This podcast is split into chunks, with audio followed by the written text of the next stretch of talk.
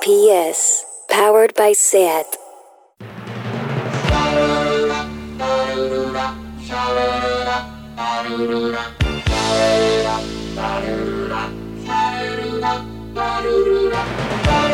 Marea Nocturna con Desire de Fe, Jordi Sánchez Navarro, Xavi Sánchez Pons y Ángel Sala.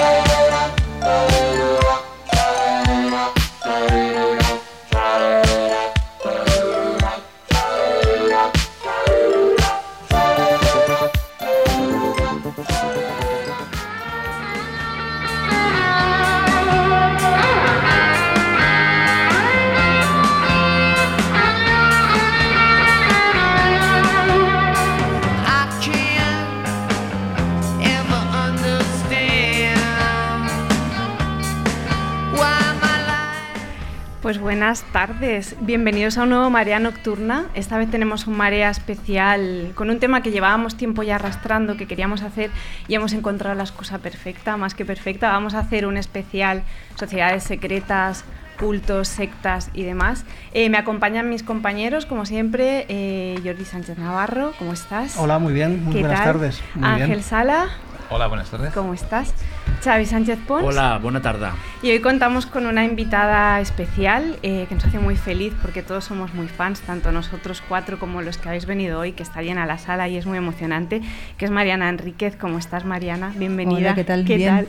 Nos hace mucha ilusión porque la verdad es ella está aquí promocionando eh, lo que queda de noche, que es su, última, su último libro, una novela que, que ha ganado el premio Herralde, pero ya llevábamos tiempo detrás de ella porque eh, en, todas en todos sus libros encontrábamos tantos temas de los que poder hablar en el podcast, ¿no? Podíamos hablar de fantasmas, de espacios encantados, eh, de la dimensión política y social que tiene el cine de terror y el cine fantástico en general, o sea, muchísimos temas, pero en el intercambio de emails que tuvimos le hicimos una propuesta de temas con los que ella pudiera sentirse cómoda y llegamos a la conclusión de que puesto que uno de los temas más importantes de lo que queda eh, de nuestra parte de noche eran las sociedades secretas y, todo, el, temario que activan, nos parecía interesante plantearlo desde ahí. Pero dicho esto, va a ser una cosa muy abierta, vamos a tratar muchos temas distintos, pero sí que nos hacía como ilusión que un poco guiara la, la conversación este este tema, ¿no?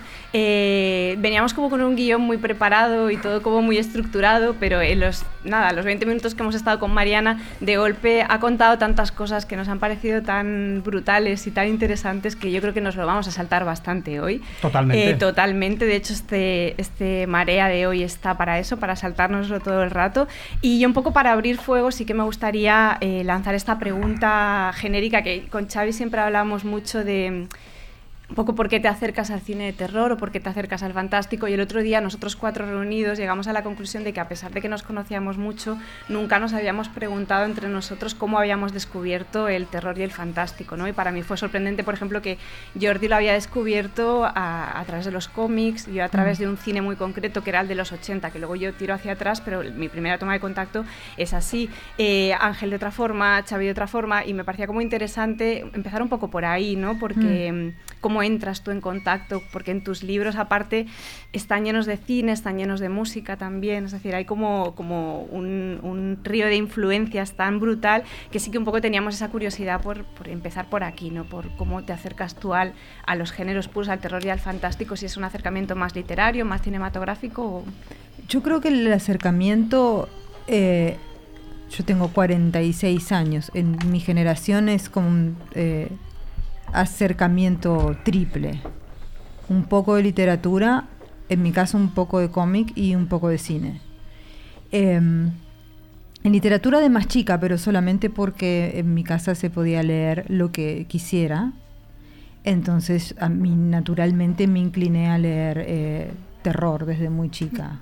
Terror o, fantástico en, sus varias eh, e, expresiones cine como todos, bueno, el cine de los 80, después todas las películas que no te dejaban ver, que en mi caso no eran demasiadas las que no me dejaban ver porque mis padres no, no, no, no son gente muy, ¿cómo decirlo?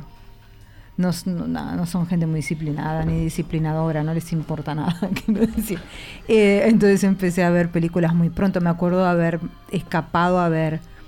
Eh, se llama eh, Pesadilla aquí también, la de Freddy, la primera. Sí, Sí, Pesadilla en el Pesadilla en Street, Sí, de haberme escapado a verla, yo debía tener que 11. No, no se podía, digamos, un niño no podía, pero me acuerdo de haber escapado a verla y la escena del pasillo de Freddy con exten- extendiendo los brazos. eh, una de mis amigas se fue y yo me quedé porque a mí me pareció que estaba buenísimo. Y mm, y, en co- y cómic un poco posterior también, pero lo, lo que pasa es que también el terror sobre todo, me parece que tiene que ver con, con una lectura que uno hace de, de las cosas. Porque a lo mejor yo leí una novela como Sobre héroes y tumbas, por ejemplo, de Ernesto Sábato, que no es una novela de terror o es un gótico medio extraño, pero en el, en el medio tiene un texto que es el padre de la protagonista, que es un loco psicópata, está obsesionado con los ciegos y cree que los ciegos tienen una secta que controlan el mundo y que viven en los subterráneos, como en el metro y en los espacios ahí donde viven los animales que ven poco. Esto es de una incorrección política tan espantosa. Ustedes imagínense oír una editorial y decir, los malos de mi libro van a ser los ciegos. Total, total. ¿no? Malos, malos, además. Y además él les tiene repulsión física y cosas por el estilo. Entonces es una novela que nadie diría que es una novela de terror, pero para mí lo era cuando yo la leía. Entonces creo que tiene que ver con buscar, porque el terror, a diferencia del policial o del fantástico a secas, eh, excepto en cine, en las otras cosas a veces es intersticial. O sea, uno empieza un relato que no necesariamente es de terror y de repente surge, uno va, entra, sale. Y en la actualidad, eh, sobre todo por eso que comentaba de, de tus libros como que continuamente están llenas de referencias directas y menos directas, ¿eh? a lo musical, a lo cinematográfico. Mm. ¿De qué se alimenta más tu literatura, tú crees? ¿De la imagen o, o del texto? De la También. imagen menos, porque soy muy eh, crédula. Yo veo las películas, me asusto, me creo todo, nunca me doy cuenta cuando va a pasar algo, nunca sé quién es el, es el asesino, nunca me anticipo a nada, nunca sé del todo si me gustan o no cuando terminan, porque para mí todo es como una experiencia. En cambio, la literatura soy muchísimo más eh, mala. o sea, me doy más cuenta que va a pasar, o sea, les veo lo- más los hilos. Entonces el, el cine o, o la imagen es un poco más inconsciente en todo caso. La literatura busco, sé lo que quiero, lo copio, lo estudio. Pero sí. luego hay una cosa que es interesante, que lo hablábamos un día con, también con otra crítica, con Violeta Kovacs, que está por aquí, además, que hay una cosa en tus libros y que yo creo que en esta novela ya está llevado a un límite espectacular, que es como mm, son muy cinematográficos, pero no en el sentido de que sean muy descriptivos, que es algo que obviamente tu, tu habilidad como autora que describe es brutal, la capacidad para generar imágenes muy poderosas. O sea, que no tiene que ver con el detalle en explicar algo, sino con cómo generas o cómo cuentas a partir de la imagen. Yo con la novela de golpe ha sido como, eh, ya me había pasado con los relatos, pero aquí es ya cruzada de cables total. O sea, realmente la sensación está de estar componiendo o pensando en imágenes. No sé si es simplemente una percepción mía, porque yo sí que vengo más de, de lo cinematográfico, pero me resulta muy atractivo eso, ¿no? Esa capacidad para, para yo, la cre- imagen. yo creo que lo, lo que pasa es esto que estamos hablando las, de las diferentes influencias que, que tiene, en mi opinión, un, un escritor que está escribiendo en 2020. Ya no, ya no, no somos escritores que solo leemos, digamos, que solo... Yo hay muchas de las imágenes que se me ocurren, yo escribo con música. Entonces muchas de las imágenes que se me ocurren a veces tienen que ver con un guion, un renglón de una letra que escucho de una canción y se me ocurre eso y surgen desde ahí como, de, como, como si estuviera viendo una película eh, en mi cabeza con, mus- con musicalización, digamos, con banda de, son- de sonido. Pero tiene que ver, me parece, con que componer una novela ahora tiene menos que ver con un procedimiento exclusivamente literario. Por supuesto es exclusivamente literario en el momento de la, el momento de la escritura y todo eso. Pero a todo lo que uno llega cuando se sienta en la máquina a, escribir, llega con un montón de cosas y con un montón de influencias que a mí además me gusta que sean muy evidentes. O sea, me gusta que si alguien lee y encuentra la letra de una canción, la encuentre. Si alguien lee y encuentra y dice, ah, esto es lo que hizo tal ocultista, o, o refiere a tal cosa, o tiene que ver con tal libro, es eso y está ahí por eso. Quiero decir, me gusta que todas esas referencias existan. cruzadas, sí, ¿no? Sí. Y es algo que está todo el rato y hace que, las que, tus textos estén tan absolutamente vivos desde una perspectiva fantástica ¿no? y terrorífica. Yo sé que Xavi, que está aquí un poco todavía tímido... Estoy escuchando atentamente. Eh, quería hacer una pregunta en relación a este bloque que a ti te había llamado mucho la atención una especie de link que habías encontrado y que te resultaba muy llamativo con Shirley Jackson, ¿no? que de golpe te, resultaba que... He hecho yo al final la pregunta, pero... bueno, con, más, ¿eh? Pero claro, Shirley mm. Jackson es, es, es evidente, ¿no? Como captas ahí, ¿no? El, terror en lo cotidiano, lo fantástico o lo inesperado, y, con esos finales abiertos que nunca sabes muy bien si ha pasado algo fantástico o no, o si la leyenda urbana que se cuenta en tal relato es verdad o no, lo dejas todo a... Y siempre aspectos muy... En, situaciones muy... en localizaciones urbanas, gente muy normal, sí. ¿no? Es, es que eso es una cosa que da aún más, más miedo, ¿no? ¿Cómo, cómo describes a veces las los, las viviendas de la gente con todos los detalles y es como da, da más yuyo aún, ¿no? Yo tengo una obsesión con que sea lo más realista posible. Tengo una obsesión también con las casas, que es algo que comparto con Shirley Jackson, porque Shirley Jackson es The Haunting of Hill House, pero después siempre hemos vivido en el castillo, también es una casa. Sí. El reloj es también una casa, o sea, esa mujer estaba totalmente loca por las casas. Y hubo un tiempo que ella no pudo salir de su casa, además, porque tenía agorafobia, así que la casa se le convirtió realmente en, una prisión. sí, en un lugar que la cuidaba y en un lugar que odiaba, ¿no? Y a mí eso me, interesa. En esta novela en particular, además, las casas funcionan como propiedades, ¿no? O sea, el que tiene, las propiedades de la gente, sobre todo las propiedades de, de, los ricos. Entonces eso me, me obsesiona particularmente. Pero la cuestión de que sea algo muy realista, a mi maestro en eso fue King, fue mm. Stephen King. Yo lo entendí ahí. Lo, entendí leyendo eso, lo entendí leyendo Cementerio de Animales. la, familia tipo, el papá médico, ella con sus traumas, pero digamos, un poco terribles, pero qué sé yo, como puede tener cualquiera. Los chicos, y se mudan a un lugar, y está esta cosa un poco tierna del cementerio de mascotas, y luego es el Wendigo, y luego es son revenants, y, y luego termina matando a su hijo. Eh, digamos, eh, que es ¿no? un bicho. Eh, y lo entendí ahí. O sea, entendí ahí la, la, cercanía. Y creo que ese es el momento donde se rompe el, el, terror de, de, los castillos y, y, los espacios intersticiales en, en, el cosmos. Que todavía me interesa, pero me interesa como una mitología para tomar y traer a este, a este mundo. Que creo que es lo que están haciendo muchos escritores jóvenes con el New Weird y todo eso.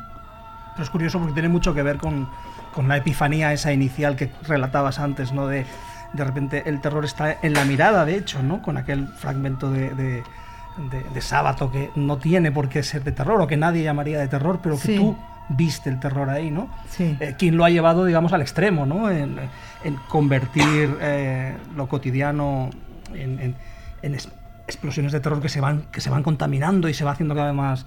Pero eh, también lo que comentaba Xavi sobre tus relatos, ¿no? Que todos están eh, es decir, la relación que estableces con el realismo es precisamente esa, es el, provocar la mirada, la mirada terrorífica del, lector. ¿no? Sí, sí, en general a, mí lo que me interesa es que sea lo más reconocible posible todo para que luego te dé más miedo porque te parezca más cercano.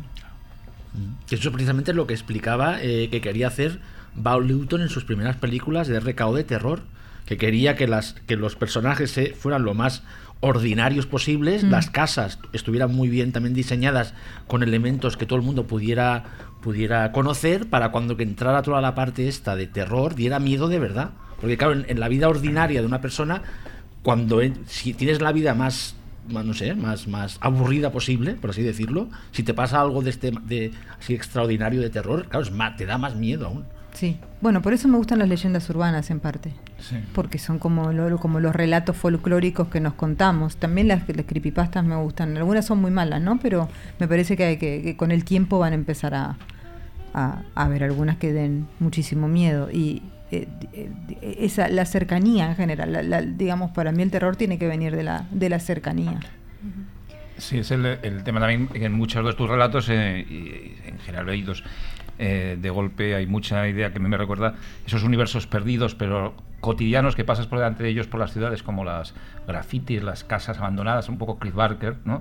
Todo aquel universo sucio de Cliff Barker que no, te, no le prestas atención y un día le prestas atención y lo que has dicho de las leyendas urbanas es muy significativo. ¿no? Ves ahí una leyenda urbana, puede ser la- lo que, la- el relato que dio origen a Candyman, ¿no? o, el- o- o muchos otros, o Midnight Midtrain, que te Sí. lleva más allá a conocer un mundo suburbano, oculto, terrible y a veces hasta subterráneo, ¿eh? literalmente subterráneo, como ocurre en- muchas veces en Barker, en Barker. Que yo creo que está ahí mucho, ¿no? Esa ciudad que no atendemos, abandonada, abandonada por, por, por- por la gente y que esconde un pasado, que esconde una, una tradición a veces escrita, ¿no? Escrita en sus muros, escrita en sus grafitis, escrita de una manera muy Bueno, la- en la casa de Adela se hace un En la casa de graffiti, Adela, sí, sí. ¿no? Sí, claro. o sea, que eso es canon. O sea, sí, sí, sí. graffiti, Me acuerdo sí. que al leerlo pensaban que se hace un- lo dejan ahí, se queda marcado. Y es que cuando entras en la casa, ¿no? También Sí. entras, el, el graffiti es como la, la presentación, ¿no? Como si entraras Sí. a una especie de casa del terror, Sí. por así decirlo. Además hay, hay yo creo, eso es, es más en los cuentos que, que en la novela, pero, Sí. pero siempre para mí eh, fue elegir la ciudad como el espacio del terror. Para vivir en una ciudad, y sobre todo una ciudad latinoamericana, uno tiene que necesariamente eh, ignorar el 80% de las cosas que ve por la calle. O sea, cuando yo pongo en, en- en un cuento, un, un cuento como El Chico Sucio, un niño que eh, está descalzo en, en el metro y, y pide, Mm. y fuma y, y pide dinero, ese chico existe, yo no lo inventé a ese chico, digamos. Inventé al chico del cuento, pero niños así por la ciudad hay, hay millones. Y lo que yo siempre creo es que eh, esa falsa compasión, decir qué terrible lo que le pasa, es hipocresía, porque si de verdad te importara, te llevas el chico a tu casa, haces un escándalo, no sé. Te, pone, te juntás con unos amigos y te armás una casa para que todo, todo esto se pueda hacer. Y en cambio uno elige seguir con su vida y volverse a su casa y ver una serie. Yo también, no digo que yo, por supuesto que yo lo hago. Y eso es una forma del horror. Esa relación con el otro, donde el otro vulnerable es alguien al que dejamos pasar y que siga con su vida terrible y nosotros seguimos con su vida confortable, eso es una forma del horror.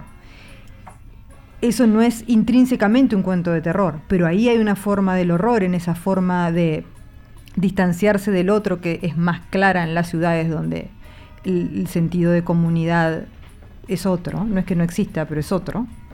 Eh, eso es algo que para mí es una fuente de horror muy importante. Entonces yo uso muchísimo a la gente que veo cotidianamente. Y, eso lo mezclo un, poco con, con las leyendas urbanas. Pero, por ejemplo, en ese cuento me pasó una cosa rarísima. Hay un niño que aparece y que es asesinado de una forma espantosa. Y está contado con, en gr- gran detalle. Está contado en gran detalle porque es un niño que fue asesinado de verdad, no en la ciudad de Buenos Aires, en otra ciudad argentina. Yo tomé la crónica de ese crimen y la copié. O sea, casi que no. Incluso si uno lee el, el cuento, tiene un estilo diferente porque Más tiene un estilo más periodístico, ¿no? periodístico. Y la gente, muchos lectores vienen y me dicen, qué terrible lo que le hiciste al niño. Yo no le hice absolutamente nada al niño, al niño lo mató a alguien más y yo lo que hice fue copiarlo. Pero la gente no se acuerda. No se acuerda de ese crimen. Ese crimen fue a- un crimen más de la tarde, digamos, del noticiero de la tarde no, o, o del diario, no sé. Eh, y fue un crimen llamativo, porque fue un crimen medio satánico y que es algo un poco raro. En, bueno, debería serlo, ¿no? Pero me llama siempre la atención que la ficción produzca más cercanía con, con- con- ese horror real que la vida cotidiana. Entonces, to- todos esos elementos son los que trato de trabajar en- en mi ficción. De hecho, en, en la novela también eh, un relato que no es un caso de asesinato, de crimen, pero que también despierta un poco los instintos más insospechados en, en la gente, ¿no? Es toda la historia de la niña que queda atrapada, ¿no? Entre las entre las runas, ¿no? En, en, el- en las inundaciones, ¿no? O sea, todo, todas- sí, es, una, es un volcán, eh, que es, eh, es verdad también. Pero, pero justo a partir de esta historia ah, des- mm, describes muchos comportamientos humanos, ¿no? Cómo responde todo el ecosistema que hay en torno a la novela a este, a este caso, Claro, ¿no? porque es el, el caso de una ni- niña que se llama Mayra, una niña colombiana, cuya muerte, que se murió ahogada por, la, por las eh, por las inundaciones que produjo la, o, o los aludes, digamos, de barro, que produjo eh, la, la- la explosión de un volcán. Y su muerte fue proyectada por televisión sí. durante Sí, varios sí, días. Y mm, era una época que había una obsesión por la de las agonías de los niños. Me acuerdo otro niño que un poco antes que se había caído, en serio, en un, en un, en un pozo en Italia. Y también me acuerdo que la madre le cantaba, era una cosa espantosa. Aquí en España pasó hace poco Hace también. poco pasó. Sí, hace, poco hace también pasó sí, también. Menos de un sí. año, ¿no? Creo. Sí. Entonces en la novela hay como hay bastantes niños que sufren y, y eso, que son niños de ficción. Y entonces empecé a, a- a ponerles a esos niños una cosa doble.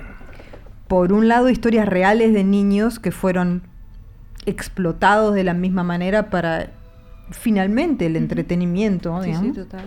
Y por otro lado, mis propios miedos de la infancia, porque yo soñaba con esa niña que tenía los ojos totalmente negros, como dos bichos, porque pues, estaban llenos de sangre.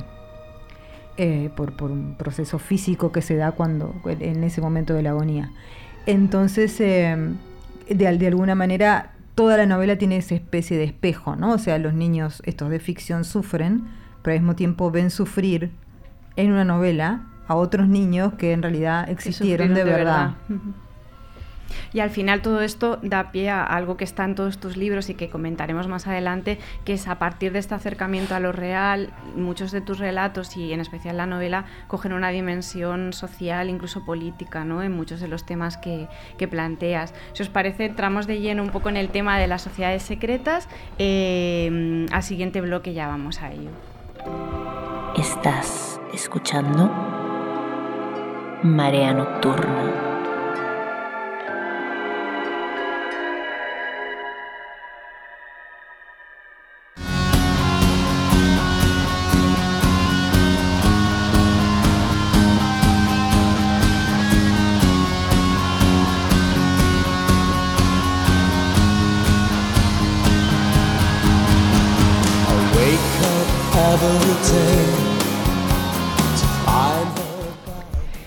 Cuando eh, preparábamos el programa, eh, antes de cuando eh, un poco marcamos las películas de las que nos apetecía hablar y comentar Sí. con Mariana, eh, se nos planteó un- una duda que, que realmente parecía que todos lo teníamos todo clarísimo y que no lo teníamos tanto, que era un poco hacer un poco de distinción entre lo que realmente es una sociedad secreta, una secta, un culto y, y un poco yo creo que te lo voy a pedir a ti, Jordi, porque hiciste como una descripción muy clara y pensé, bueno, esto es lo que necesitamos para abrir este bloque. No, pero en realidad era, muy- era una lectura muy superficial de lo que es una secta o, un culto, o, sí, o un, o un- o un culto o una sociedad secreta. Yo decía que fundamentalmente una sociedad secreta lo que hace es impedir la entrada de, la- de nueva gente.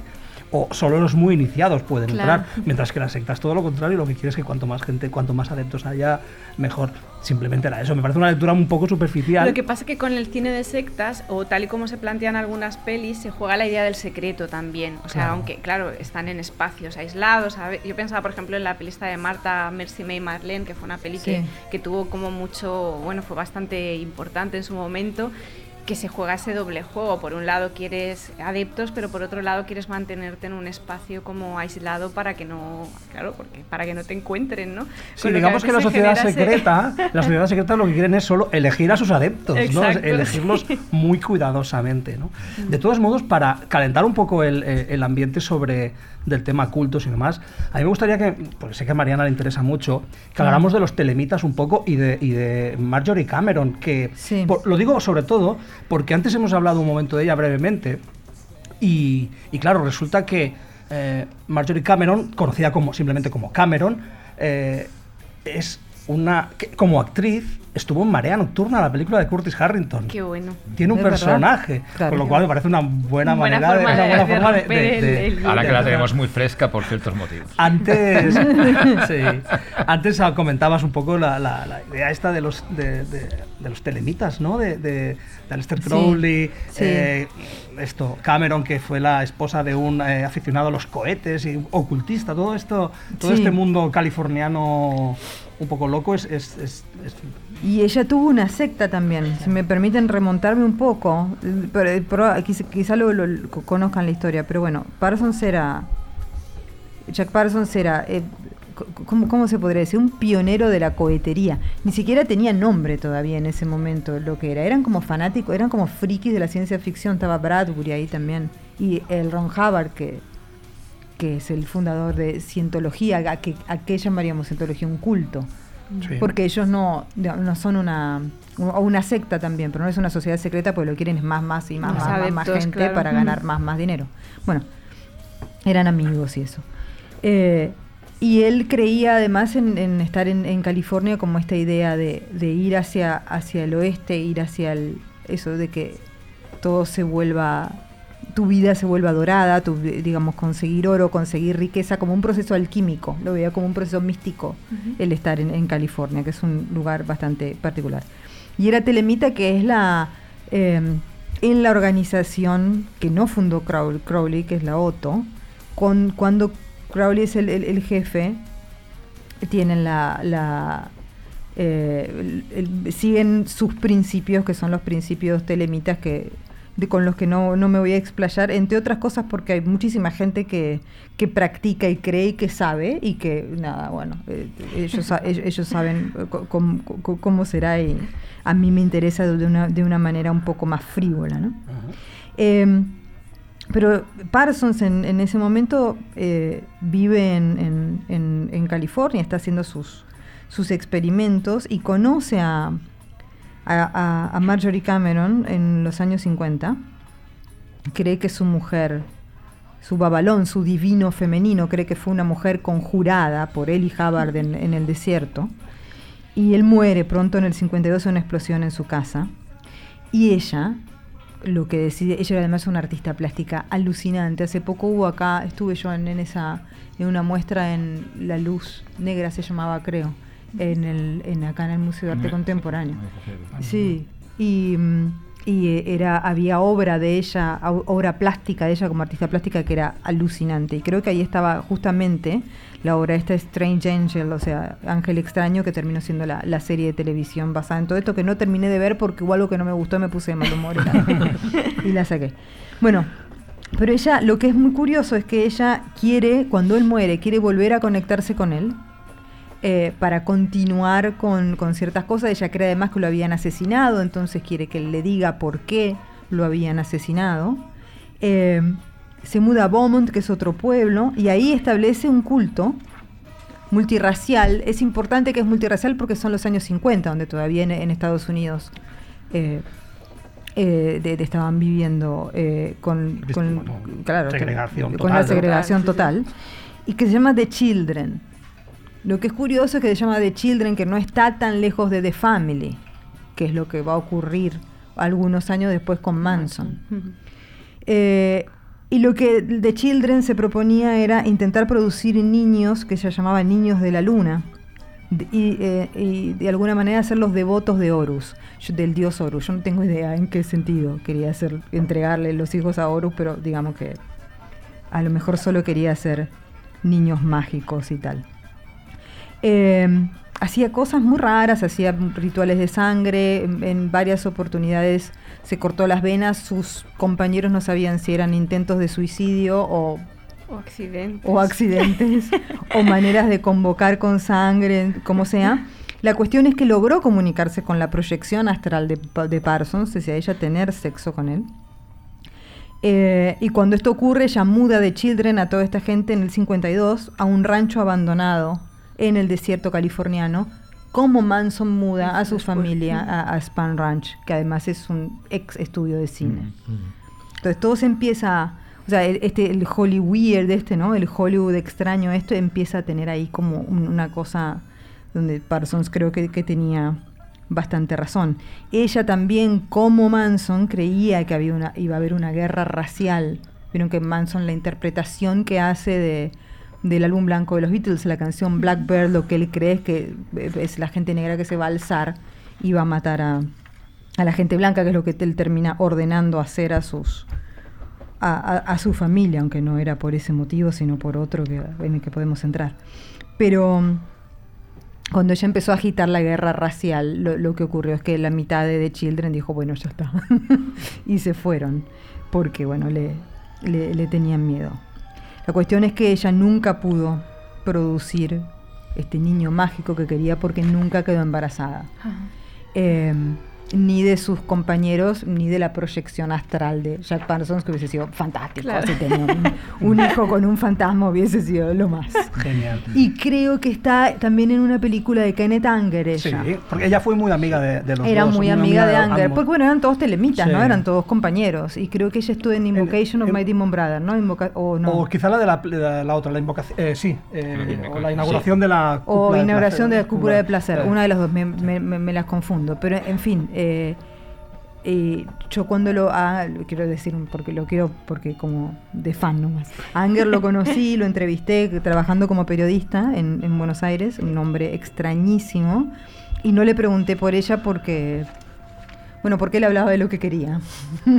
Entonces me perdí la oportunidad. Y ahora que habíamos establecido qué edad tiene ahora, así que no creo que... 90 me-. Ahora No. ya, eh, complicado. No creo- 93 años, creo. sí. 93. No creo que me dé una entrevista, pero la cara la debe tener igual, porque estaba tan, tan, tan operado que yo creo que todo ese plástico en 15 años, o sea, todo debe haber empeorado, pero, pero no muchísimo, digamos, ¿no? ¿Y, y hablaba de pelis o de, Hablaba de lo que de quería. lo que quería en general? Hablaba de lo que quería y estaba sentado al lado de la piscina y miraba muchachos.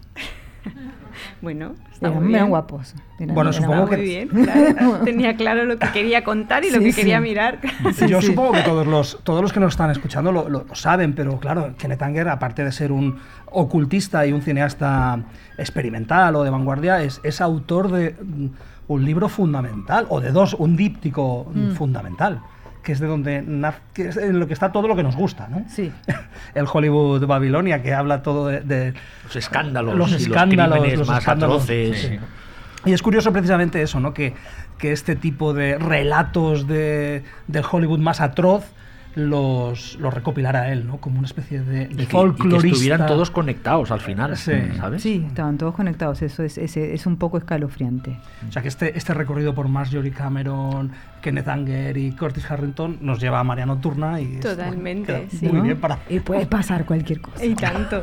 Antes comentabas, aparte de, de toda esta historia, eh, porque hablabas de esta importancia de la leyenda, ¿no? También de la leyenda urbana y del relato que trasciende y que alimenta la ficción. Contabas otra historia que nos ha dejado locos, que es la de los chilenos. Ah, la brujería de Sí, Chiloé. Que esto me ha parecido como. que me ha parecido aparte raro que no tuviera su traslación en el cine, ¿no? que, que de momento no, no hay ninguna película sobre, sobre esta historia que va a contar Mariana. Solo una, una cosa que se me ha quedado así un poco en el aire. Sí. La peli de Villaronga. El Niño de la Luna, Niño de la sí, cuando estaba que contando- Es que yo nunca me lo había planteado en esos términos, pero hay una peli de Agustí Villaronga Mm.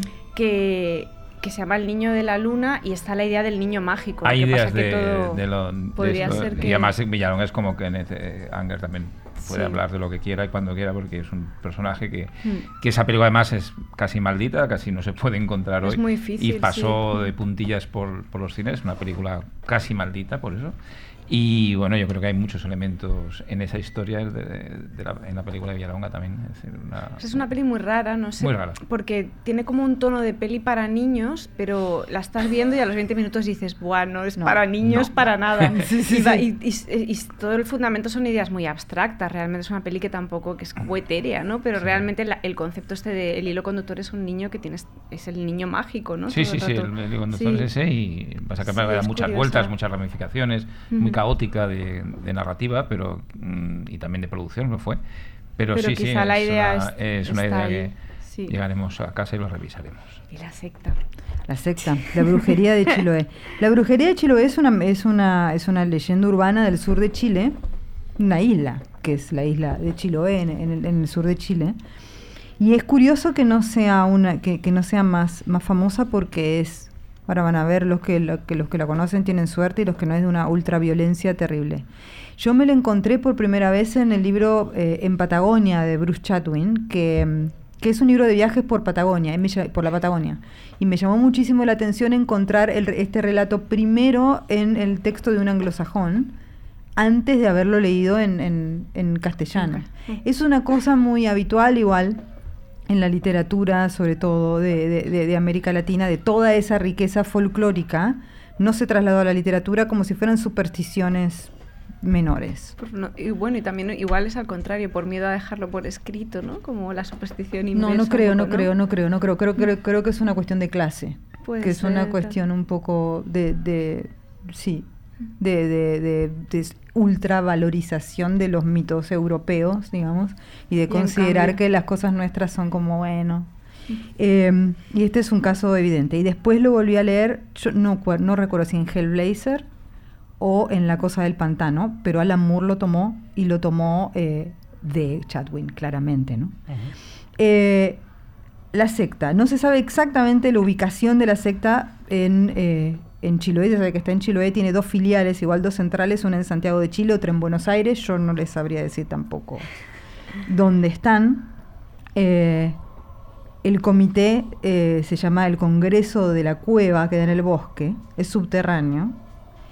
Eh, y lo que tiene de, de- particular es que el que lo vea o sepa de él o más o menos se entere dónde está, pierde el, uso de las manos. No puede usar nunca más las manos. Y sobre todo no las puede usar para escribir, pero básicamente se le mueren las manos. Que a mí siempre fue cuando leí me dio una, una sensación tan espantosa, ¿no? Porque no es lo típico de que te deja ciego o te mata o te fulmina, es como te anula eso tan cotidiano, ¿no? Son realmente perversos. Eh, uno puede ingresar a la secta. La secta, eh, eh, para lo, lo, lo que hace es este el mal, dominar a través del mal. No se sabe muy bien tampoco qué hace. Los novicios tienen seis años de, de instrucción y tienen que pasar algunas pruebas, pero de todas las pruebas la, la más impresionante es que, por un lado, tienen que desenterrar a una persona. Primero tienen que matar a su mejor amigo y hacerse un chaleco con su piel. Así los brujos saben que el tipo este, ¿no? No tiene escrúpulos. Pero porque brilla en la oscuridad, ¿no has dicho también? Sí. El chaleco este nos has explicado antes. Claro, Porque tiene porque- como poder, poder mágico. Tiene como un poder mágico, como andan por el... Es para reconocerse también entre ellos, se lo ponen. Y, y se reconocen entre ellos en el bosque porque tiene Pues ya como una, una fosforescencia. Si, Así que si si quieren ven un chaleco, un- si quieres un chaleco fluorescente, mata a tu mejor amigo y Sí. con su piel te lo pones. No contentos con eso, la- lo segundo que tienen que hacer es desenterrar a una persona recién, ente- recién muerta y a- arrancarle la piel del pecho, na- nada más, y eso hay que usarlo permanentemente, aguantarse el olor y todo lo demás y, y usarlo, usarlo permanentemente. El chaleco se puede poner y sacar. Lo curioso es, la, es, la- es el, el detalle de este, de este tipo de cosas, ¿no? Entre las cosas que pueden hacer los miembros plenos es robar sin que nadie se entere, transformarse en, en animales, influir sobre los pensamientos, cambiar curso de ríos, que es muy interesante, y diseminar enfermedades, con lo cual en este momento Están de moda. están de moda. Eh, sí, y tienen también tienen una la secta no emplea son todos hombres, no emplean mujeres. A la única mujer que emplea es una mujer que se llama la voladora. Eh, la voladora de lo que trabaja es de llevar eh, y traer mensajes para ellos. La iniciación es en es en el es en el bosque. Eh, lo que hacen con esta mujer es una cosa muy particular para que esté muy liviana, para que pueda volar. Le dan una especie de brebaje que le hace vomitar sus intestinos en una especie de caldero. Entonces ahí se eleva. Y ahí lleva y trae los mensajes y después vuelve y se vuelve a tragar los intestinos. Y, y sigue viviendo como una mujer normal. nada, ¿no? Nadie sabe quién es una voladora, pero puede haber muchos. Es una de las que, ella es la que trae los mensajes. El que cuida la cueva es un personaje un poco más famoso, apenas, que se llama el imbunche. El imbunche es un niño de aproximadamente seis meses o un año que se secuestra y al que un personaje que se llama el deformador le quiebra brazos, piernas, manos, pies, le altera la posesión de la cabeza de a poco en 180 grados como a Reagan, digamos, ¿no? Pero de a poquito porque la idea es que es que quede y la última operación que es que es la más brutal de todas se coloca al, niño en una mesa angosta, se lo ata, se le tapa la cabeza con una bolsa, que a mí eso siempre, ese detalle siempre me da mucha impresión, porque digo, ¿para qué? Si total ya está todo destruido. Bueno, el especialista le hace un corte debajo del omóplato y en ese espacio le inserta el brazo derecho. Así deformado, el imbunche está en la puerta de esta cueva, que es la cueva donde si uno la encuentra se queda sin sus manos. Es alimentado con, leche humana y después se le cambia la dieta a carne humana, primero joven y después de varón adulto. está desnudo siempre en la puerta de la cueva, no aprende a hablar, nunca se le permite hablar. Eh, y defiende a los brujos brutalmente. Si uno se encuentra con el imbunche, se acabó, digamos, ¿no? Eh, no hay recuerdo de una época, cuenta la gente de Chiloé, donde la secta no haya existido. La secta existió siempre. Y sus miembros se mueven en un barco que se llama el Caleuche, que, que es un barco que no se hunde nunca y del que uno se da cuenta que es el Caleuche porque del que sale música permanentemente. Es muy atractivo, es como una especie de tío vivo marino. Y nos has explicado que la gente los denuncia. Sí, a la los gente cree en como-. Porque creen que son los culpables de, de algunas De desgracias, desgracias. o de algo que ha pasado y los llevan a los quieren llevar a juicio. Cuando no se pueden explicar la- las desgracias, que a veces no uno tiene desgracias sostenidas y torrenciales, y no hay manera de explicarlos más que por la mala suerte, hay, hay mucha gente en el sur de Chile que dice esto es el trabajo de la brujería de Chiloé. Y hay actas, si uno lo quieren googlear, actas de juicio a la, a la brujería de Chiloé, muchas, por desgracias. eh, Pero han llegado a culpar a alguien en concreto de que era de la secta. En no, plan, no porque este- no saben quién Vale, es, vale, vale. No, no saben quién es, pero es como el eh, este, qué sé yo, Juan Pérez contra la brujería de Chiloé. este, y si alguna vez encuentran alguno, pero todavía no, no han encontrado alguno. Pero van al juzgado y hacen la, la La denuncia, denuncia. Sin, sin ningún problema. Oye, puedo dar el dato, es un dato muy, muy, muy breve y muy, y muy concreto y muy friki, de hecho, que bueno, es... eh, antes comentabas eh, que Alan Moore lo recupera vía Bruce Chatwin, Sí. lo hace, y, y teníamos dudas si era en, en Swamp Thing o en Hellblazer, Sí. lo hace en Swamp Thing, Lo hace en y Swamp Muche aparece en Swamp Thing, pero como antagonista de John Constantine, de Claro, Hellblazer. eh, O sea, exactamente. Ese es mi, era- esa era mi Exacto. confusión. O sea, está- O sea, estaba John Constantine. De hecho, la primera aparición de John Constantine en, es con en el imbunche. sí, es con el imbunche que es el el- que no sé cómo hizo para llegar hasta porque es en Londres la aparición. en el- es en el subte de Magia. Londres, pero bueno, no importa. A Alan le gustó ponerlo ahí, yo lo entiendo, yo hubiese hecho lo mismo. De hecho, yo lo pongo en mi novela, el imbunche. Sí, es verdad, aparece. ¿Hasta qué punto te influyen en tu escritura todas estas leyendas y todas estas historias? Muchísimo, porque además tengo un interés, yo diría, político en recuperarlas. No desde la antropología, o sea, si uno va en muchos casos a, América Latina, lo que va a encontrar es como el libro Mitos y Leyendas del Cusco, mitos y leyendas de la Amazonia, mitos y leyendas del noreste argentino, mitos y leyendas de la Patagonia chilena o de la Patagonia argentina. Pero rara vez va a encontrar a estos mitos poderosísimos incorporados a la literatura. Eh, por esto que creían, que creo yo, que, que son consideradas supersticiones menores. Entonces, eh, tenés un- a un escritor como Borges, que escribe sobre una pesadilla que tiene, se despierta en el medio de la noche y que ve eh, eh, del otro lado, eh, o sea, a los pies de su cama, un rey islandés. ¿Cómo te puede dar miedo eso? Cuando tenés a San la Cuando Muerte. tienes todo eso ahí, no sé. O tenés a San la Muerte o, o al tipo este con el chaleco de piel de su mejor amigo. Y, y el, y el niño con el brazo clavado en, en la espalda, que no, que, no, que no puede hablar y que te va a dejar sin manos, quiero decir. Pero el tipo, no, te pone el, el rey islandés. Y Mariana, ¿no tienes miedo de acabar como el guía turístico fan del petiso? Y, pe- y Eh. perder la cabeza una noche en tu casa.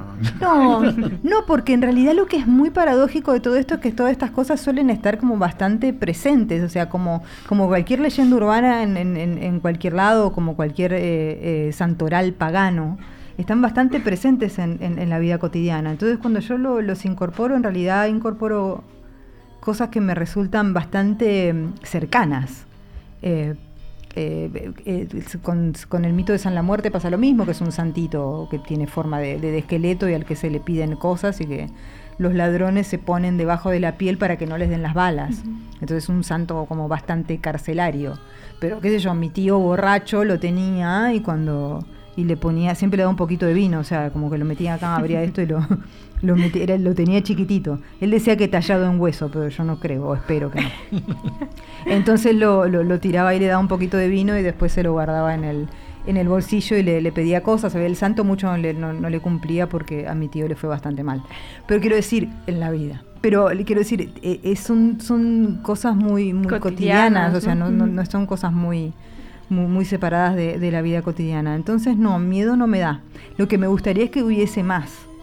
O sea, que hubiese 60 recorridos de fantasmas por Buenos Aires y los podría armar. O sea, es una empresa que yo Si no me dedicara a la escritura, me armaría a eso. Pero pasa que la, la gente tiene miedo, la gente es aburrida. De hecho, te iba a decir que tampoco el cine latinoamericano incorpora eso. ¿no? No. el No. cine tampoco lo hace. No. Y sí que está conectado con lo mágico, porque hay mucho cine latinoamericano que Bueno, tiene pero es esta que cosa- hasta en España pero- muchas, muchas, muchas tradiciones de estas populares de terror no se han adaptado Pero todavía. aquí a la que pillamos No, una pero la cogemos rápido Gustavo, al vuelo, pero ¿eh? Gustavo-. Adolfo Becker, que tiene un montón de historias de terror fantásticas, se han visto poquísimo en, en- en el cine también. Es como no, hay como un complejo de inferioridad. Es como un Bueno, complejo de con lo inferioridad.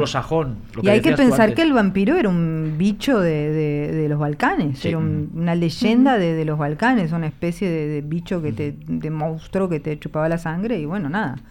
Polidori lo vendrá a centrar en la, en la literatura y aquí estamos, ¿no? Con el Drácula de Mark Gatiss hace... ¿Te gustó o no? eh, me enojé también, vi el primer... Es que le el dedicamos el- segundo- El programa anterior se lo Pues, Si dedicamos hubieras a- visto el último, bueno. Te hubiese gustado bastante sí, más. seguro. El vi último. uno, vi uno Pasa y que es- medio. A- a- Pues si el, el bueno y el medio bueno te horrorizaron, no veas el final Bueno, porque... no, no, no, no, no lo voy a hacer. Además, yo tengo una cosa así como es una confesión ante tanta gente, no es una confesión, pero lo que sea. A mí me gusta que Drácula me guste, sexualmente hablando. bueno, ahí pues, Y este no te gusta. Mm, Pues a mí esto sí, pero todo lo demás no. No, yo creo, a, a lo mejor tengo un cuelgue espantoso, noventoso con Gary Oldman. Bueno, es posible, bien, es claro. posible que tenga un cuelgue espantoso con, con Gary Oldman o con Brad, ¿no? Está muy bien, pero yo este sí. Pelo largo, no sé. No sé, esa me, me pareció muy no, Domesticado, ¿no? No, Igual no sé, no, no, es un tipo de hombre que no me gusta. Yo quiero que sea más, más andrógino, no sé qué quiero, pero no quiero eso. Bueno, pues con esta confesión de Mariana cambiamos de bloque porque no se puede cerrar mejor este bloque, por favor. Marea nocturna.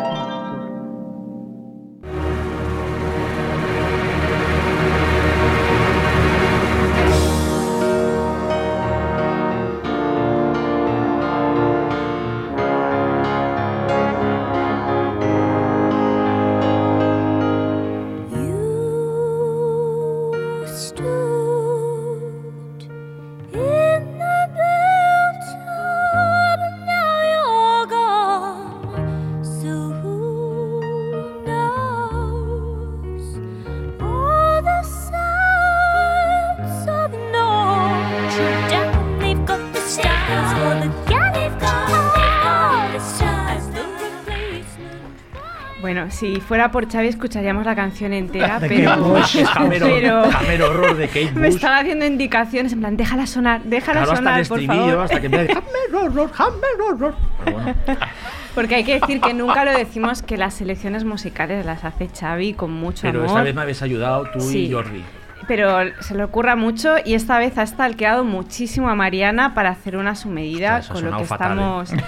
Estamos, especialmente orgullosas de esta, está- de está esta sesión musical. ¿Verdad que sí? Sí, claro. Y va más, ¿eh? Espera, porque va más. Eh, el siguiente bloque nosotros nos habíamos planteado una cosa que está, bueno, que ha ido saliendo en la conversación, pero que en, en tu último libro, en nuestra parte de noche, está eh, de una forma muy clara, que es esta asociación o esta vinculación entre la sociedad eh, secreta, la sociedad oculta y el poder, ¿no? Y sobre Sí. todo económico, ¿no? Los La- ricos, los los ricos, ricos. sí, que es algo que es también recurrente en el cine, ¿no? Aunque también hay otros ejemplos que van por otro lado, pero sí que es algo que está muy presente todo el tiempo en la novela y muy argumentado y, y que te sirve para, para introducir esta dimensión social y política, ¿no? Que, que es tan importante en el libro. Sí. Sí, bueno, son como los, eh, lo- lo- los guardianes del mal, ¿no? Y son los que tienen la capacidad de, de invocar a este dios monstruoso y al mismo tiempo sin forma, en, que en la novela se llama la oscuridad. Y que es cierto, en algunos tramos está asociado a la, a la dictadura argentina, pero yo creo que la precede, la excede. Es otro, o sea, la dictadura argentina es solo una expresión de esto, digamos. Y esto sí, claro, lo controla cuando yo decidí que, que fuese la familia, que no fuese como una secta lumpen a la, que, que esa es la otra variante, La otra, ¿no? Sí, sí. Eh, sino que fuese una, una secta, eh, bueno, tampoco una secta, una orden, pues es, es una especie de, de- de mezcla. Eh, quería que fuesen ricos por una cuestión de, de impunidad. O sea, ¿quién puede hacer esto sin que nadie eh, digamos, con, con el secreto, con el permiso, con eh, incluso la el dejárselos pasar. eh, que esto es lo que pasa permanentemente con los poderosos. Quiero decir, acá este, están puestos en una trama, etcétera, pero, pero en realidad eh, permanentemente los poderosos hacen eh, no solamente destruyen, sino que eh, lo hacen exclusivamente para su beneficio, sin ninguna culpa, o sea, duermen como, como bebés a continuación de eso.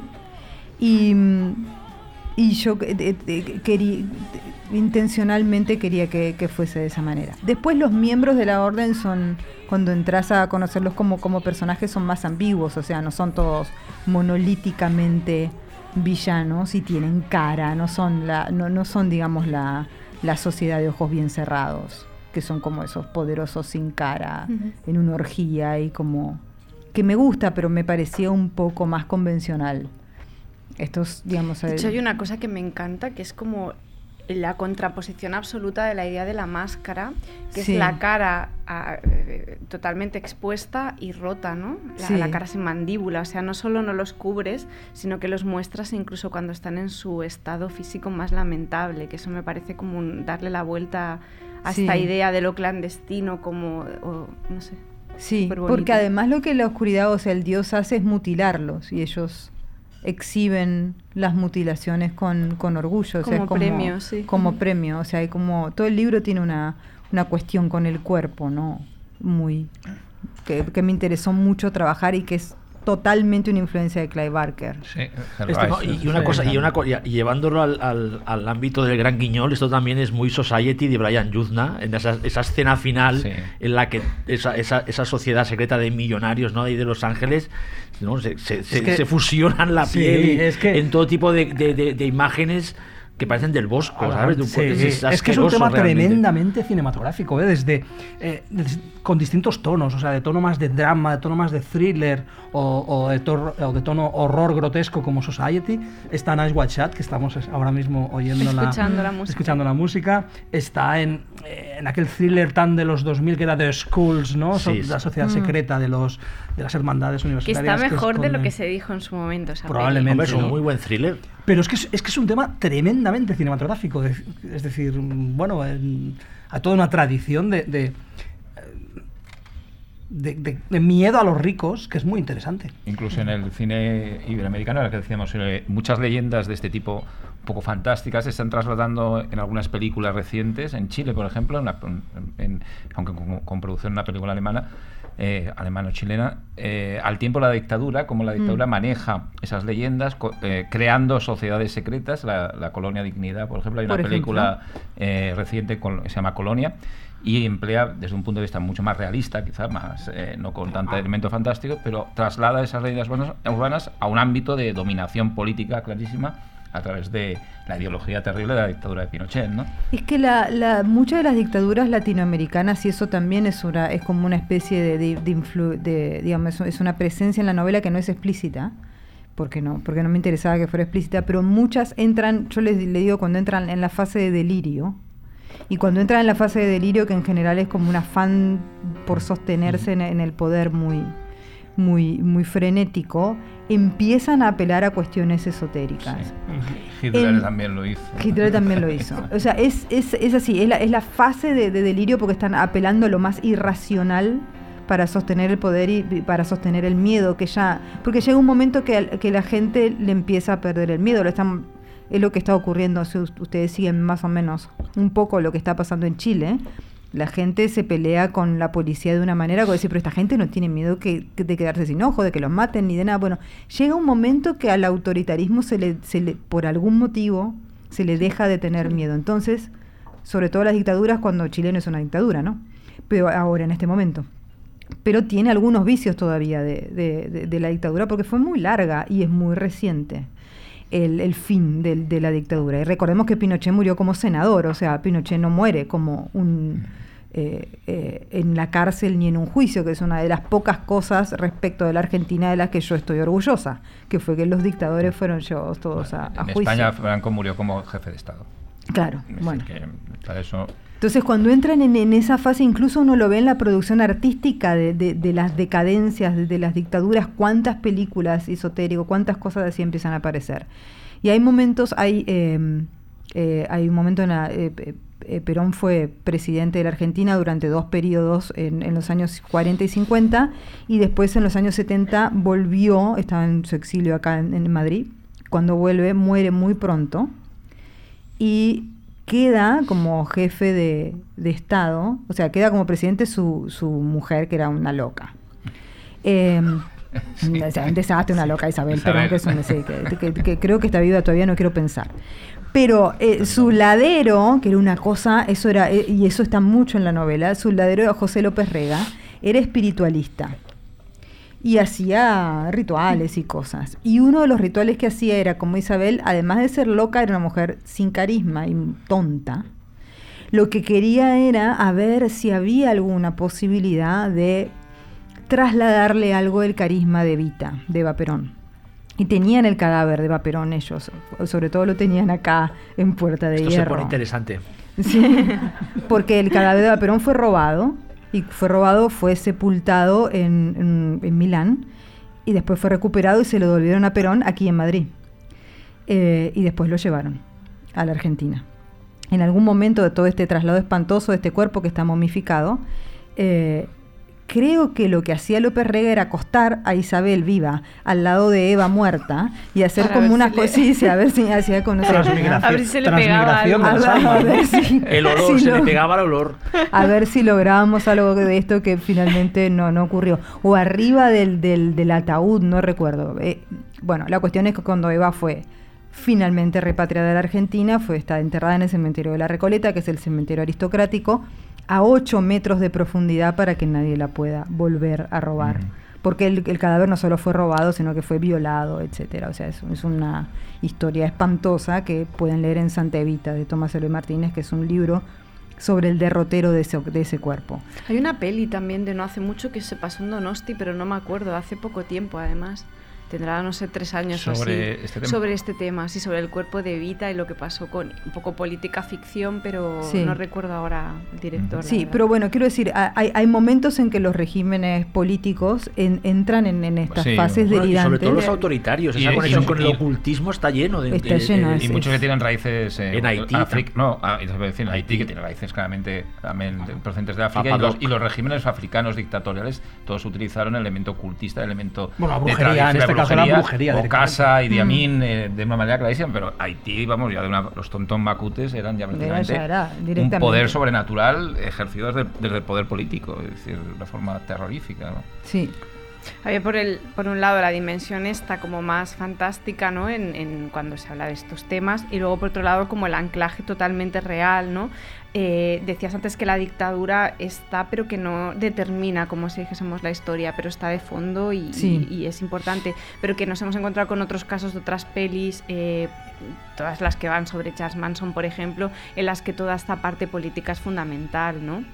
Que realmente, o sea, que el cine se ha alimentado de eso de una forma eh, brutal. Bueno, y la, y la continuamente. fascinación esta con las, con las sociedades secretas de millonarios también es la una de las conspiranoias definitivas, ¿no? Claro. Esa gente millonaria, ultramillonaria, que mueve los hilos, que es una cosa que a la gente pobre o de, o de clase obrera, como nos gusta ver en las películas, es que lo dominan todo, mueven los hilos. Y si acaban mal en la película, mejor, pero hay algunas películas muy buenas en las que acaban ganando, ¿no? Pero no esa fascinación, ¿no? De la clase de las clases obreras o medias de vamos a acabar con esta De- gente, ¿no? De verlo sí. en películas. De todos modos, tú abres ahí como una, la puerta a todo este tratamiento a lo grande, pero en el cine, sobre todo en la televisión contemporánea, aunque sí que existe esta idea como de la sociedad secreta asociada a la pasta y a la gente rica, mm, casi siempre está planteado como desde el misterio, es decir, tú haces una descripción súper exhaustiva de cómo es esta, esta sociedad secreta, de los, la- un tema que me encanta que es la idea de la herencia, ¿no? Cómo se mantiene a lo largo de los años a pesar de las ambigüedades de los personajes y de los momentos. en los- El personaje de Juan es clave, ¿no? O sea, cómo, cómo duda de si su hijo tiene que seguir ahí o no. Sí. O sea, eh, pero te encuentras que mucho cine contemporáneo, sobre todo muchas series, sobre todo post True Detective, que hablan de esta idea de una sociedad poderosa, pero que está como en la sombra. No sabemos nada de, de ellos Sí. y solo sabemos lo que hacen, ¿no? Solo seguimos la pauta de los crímenes, pero incluso en la mayoría de los casos no llegamos a saber quién es el verdadero culpable, que es como, ¿verdad? Y como yo creo que el cine y la televisión contemporánea parece que le interesa más el efectismo de los resultados que hacer un análisis en profundidad de cómo funcionan estas sociedades y de... Por eso para mí fue tan chocante leer tu novela, ¿no? Porque de golpe es como un recorrido como, pues esto, muy exhaustivo en torno a un linaje de personas que llevan mucho tiempo haciendo cosas que están muy mal y que se mantiene padres a hijos, ¿no? Con, con pequeños des- Sí. eh, intentos de cambio como el... Y que son predadores en diferentes lugares, ¿no? Porque la, primer Mm. medium es una, es una chica africana durante el momento de uno de los momentos más importantes de la expansión del colonialismo británico en el norte de África, etcétera. Eh, y, pero digamos lo que lo que yo ahí me, me interesaba era es notable que hayas leído True Detective porque yo parece que estoy enojada con todo pero es verdad yo amé True Detective hasta el último capítulo De la, la primera temporada dices. sí la primera Sí. temporada la segunda la vi igual por Colin Farrell pero la primera temporada Eh, perdona, mítico sube el coro, ¿eh? Yo siempre, el- ese policía tra- traumatizado, viviendo en su cuarto. Sí, sí. Yo soy muy fan también. Iba a ver el coro.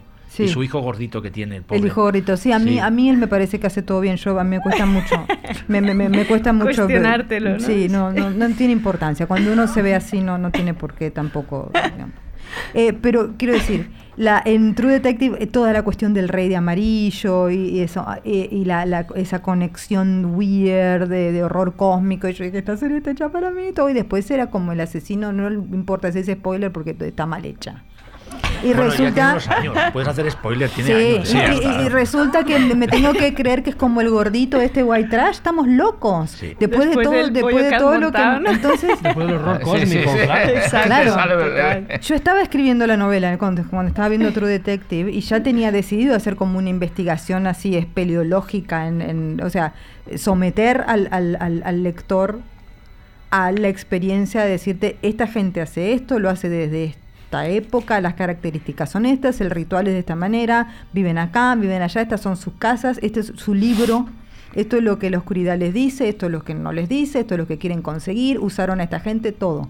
Y cuando vi True Detective me afirmó esto, me lo afirmó en el sentido de decir, bueno, incluso si para algún lector atravesar esto es como un momento un poco de la enciclopedia, aunque yo traté de que eso lo cuente en primera persona un personaje para que fuese más dinámico, que ese personaje fuera Rosario, que es un personaje ambiguo y que además no se sabe muy bien qué pasó con ella y que necesitaba que su voz y además que, es una novela muy masculina en, en muchos sentidos y que apareciera la voz de una mujer en primera persona me parecía importante. Em, pero cuando vi True Detective y dije, no saben cómo contarlo. No saben cómo contarlo porque creen que es aburrido contarlo y no es aburrido contarlo. Es, es este problema de, de que, se da muchísimo en literatura, pero se da a veces muchísimo en otros lugares, en el cine y en, y en- y en- y en muchas formas narrativas, que por el- la pasión por la elipsis, la pasión por el iceberg de Hemingway, ¿no? Como esta idea de se con- hay que contar esto nada más y todo lo que está abajo eh, tiene que quedar implícito y lo tiene que poner el, re- el- el lector. Por evitar la retórica y la explicación y toda esta cuestión del show, don't tell, o sea, ¿no? De mostrarme, no me cuentes. Lo que empieza a aparecer es que a veces lees un cuento y decís, no entiendo de qué se trata. Sí. O sea, es tanto iceberg que es Exacto. puro iceberg, ¿no? Que es no como hay es un pedacito que de hielo, así voy a decir, Y- ¿dónde y salió? Y, y pasa también en muchas películas. Y Y pasa las en muchas todo el películas. tiempo, vamos. ¿no? Y a veces el- uno se pregunta, se supone que en la teoría del iceberg esto sucedía ¿por qué? Porque el autor sabía lo que pasaba y te brindaba un poco de información y vos la otra la podías completar porque estaba implícita de una manera que tenía muchas pistas. O sea, era una elipsis con pistas que a vos te permitía preguntarlos. Pero a veces yo la leo y digo, no, el autor no sabe nada. No tiene idea. Lo que está usando, está usando nada más que es el procedimiento, que es el procedimiento admitido y que es el pro- procedimiento como de calidad de algo, sí. porque eh, para evitarse como como todo el rollo de, de- de la explicación. Y yo lo que quise fue, bueno, algunas cosas van a quedar en las sombras, algunas cosas van a ser misteriosas, pero la mayoría no. Porque, ¿por qué no? ¿Por qué tengo que a quién, quién, quién, quién es el que me está el que me está ordenando Pero que, es que- yo cuente la punta del iceberg y del iceberg entero? No, es una es una tontería. Pero que decías que, que les da pereza, pero es que yo no creo ni que les dé pereza, yo creo que ni se lo plantean. plantean, que pues como sí. les funciona lo otro, les funciona como la casi en el caso de las series casi todo está planteado desde una investigación. Les funciona más ese engranaje policíaco, ¿no? Como si dijésemos Sí, el y procedimiento, claro. exacto, y el es un género exotismo súper codificado Bueno, que pero- enseguida- Claro. Y el exotismo de los objetos, ¿no? Antes hacíamos broma con cómo de golpe en casi todas las series que van en esta línea hay figuritas de, hechas con mimbre o hay Mm. como eh, cabezas de cabra y cosas como, vale, sí, pero ¿por qué, no? O sea, se ha convertido Claro. en una iconografía casi par- paródica, ¿no? De golpe, bueno, ¿en qué momento va a salir el ciervo de mimbre, ¿no? O sea, siem- Pero Sí, sí, precisamente sí. por eso, porque es muy difícil levantar todo un, un dispositivo que te conduzca mí- para mí también fue muy frustrante el final. Es muy frustrante, pero a claro. veces se, se hace, se puede hacer mostrando poco. A, a mí una, una película que me gusta mucho es Blair Blair Witch Project. Que uno puede ya estar aburrido, todo lo que quiera, pero yo recuerdo haberla visto, haberla visto en un cine y saber más cosas de la bruja de las que me contaba la película. Exacto. Sí, sí, total. sí, totalmente. Y eso era y, y eso es contar bien. Pero porque es que- ¿Estarías de acuerdo con el salto, Pero- por ejemplo, al vacío de que hace en, en una, una temática muy similar y a, y a su manera David Lynch en Twin Peaks, me refiero a la primera temporada, sobre todo en esa, esa logia negra que la lleva hacia un salto absolutamente hacia lo surreal y, y- y casi fantasma, fanta- fantástico, mm, contando a su manera muchas cosas, ¿no? Porque no se, no se queda en la superficie de buscar un culpable, el culpable es el padre, el culpable, sino que cuenta toda una historia Sí. a través de habita- habitaciones rojas y todo lo que tú quieras, pero lo cuenta. sí, lo- cuenta con una, con una mítica, ¿no? Con una, una casi un- una prospección mítica de lo que ocurre allí, ¿no? Sí, lo cuenta en su mundo, ¿no? En su y, en su, y, en su, y, en, y en su estética y en, y, en, y en su cabeza Lynch, pero cuenta todo. Ujú. Entonces a mí la, la segunda temporada, que fue como una segunda temporada bastante criticada, a mí me gusta. A mí me, me- me parece que hacía falta eso y que no hacía falta dejar... No sabemos quién, lo, quién la mató. Bueno, la, la- la mató el mal del bosque, ¿no? Como, eh, eh, y, y eso está, está explicado y eso enca- encarna en Leland y etcétera. Y lo voy a explicar más en la precuela de cine. Y además. Bueno, y esto que, que comentabas del proyecto de la Bruja de es que los dos directores ya ten- tenían escrito toda una mitología ya antes de empezar la película. De hecho, el- en la película antes se estrenó un documental sobre, sobre la, la Bruja de Blair, eh, Rusty Parr, este asesino que se supone... O sea, toda la mitología... Ellos lo tienen todo escrito. De hecho, están deseando hacer una... una, una- un- varias series, miniseries, explicando diferentes aspectos de esa mitología para ahondar, pero es que ahí lo tenían trabajado. Lo tenían trabajado, tenían entonces trabajado. cuando uno sale de verla, además de tener mucho miedo de estar mareado por el movimiento de cámara y estar muy, o yo por lo menos, estaba muy impresionada porque esos tres, que son tan insoportables los tres, eh, todo el mundo la odió más a ella, pero creo que lo que pasa es que, ella está más cerca, entonces se, se- se- en todo sentido se, se escucha más la voz, o sea, y tiene una y, y está más nerviosa y eso, pero si la que tu- el que tuviera la cámara fuera eh, o alguno de los otros dos que también son insoportables, pero la sensación de, de estos tres eh, tarados era que vos conocés gente así. Entonces cuando los matan parecía que hubiesen matado gente que uno conoce. conocía, sí, sí. Y es terrible, y ese final con el, bueno, pero ahí lo, que- lo que más me impresionó de la narrativa de, de- de- de esa película es la, era la sensación de haber conocido un mito que por, por supuesto eso no, no- no es real, No. pero de, de sa- saber mucho más cuando la volví a ver, es poquísima la información. Pero ahí está bien hecho esto que estamos diciendo de contar un poco Sí, de crear una mitología. y, deja- y Sí, dejarlo sí. demás. Es suficiente con lo que cuentan para a vos dispararte ¿Te la gustaron las secuelas o no? No, no. No, no. ¿Y la última la llegaste a ver? ¿Blair Witch o no? La tercera. No, la- no, no, visto, no, vale. no, no me atreví. No, no, no. No, no, no me atreví. Yo soy un poco enojada. antigua. No, no es ya bueno. estaba enojada. Pero soy un poco antigua porque a- a- me parece a veces que las secuelas son innecesarias, ¿no? El otro día vi The Omen de vuelta, la profecía. Y yo dije, ¿por qué hacen dos más? Ya. Está bien, está Sam Neill en la tercera, que, que es súper cool. Y, pero quiero decir, la última termina con Gregory Peck que no puede matar, Gregory Peck además, ¿no? Que no puede matar al anticristo y luego el niño lo adopta, creo que lo adopta El tío, que es William tío, Holden. que es- William Holden, William Holden, sí. que es William Holden y que, y que, y que además, digamos, va, va a estar eh, en el gobierno de los Estados Unidos y termina con él mirando la cámara, a cámara y sonriendo y ya está, ganó el anticristo, ¿no? El mundo es del demonio, ya está. ¿Por qué tengo que ver cómo crece y todo lo demás? No importa, se terminó, es el fin del mundo, es el fin de, de- de- bueno. Y dos secuelas. Entonces ¿Para yo qué, no? ti- tiendo a- a- a- a- Pero ocurre cuando la primera es perfecta. ¿no? Es que la- Ocurre cuando la primera primera es perfecta, claro. Decís, ¿para qué verdad. todo innecesario esto que estamos haciendo? A mí Sí, ya sí, lo- sí, sí. es como lo innecesario me, me pone Pues me, mal me humor. que no las veas porque también- tiene una cuarta que tiene una hermana. Tiene una hermana en la cuarta, lo sé. Es horrible.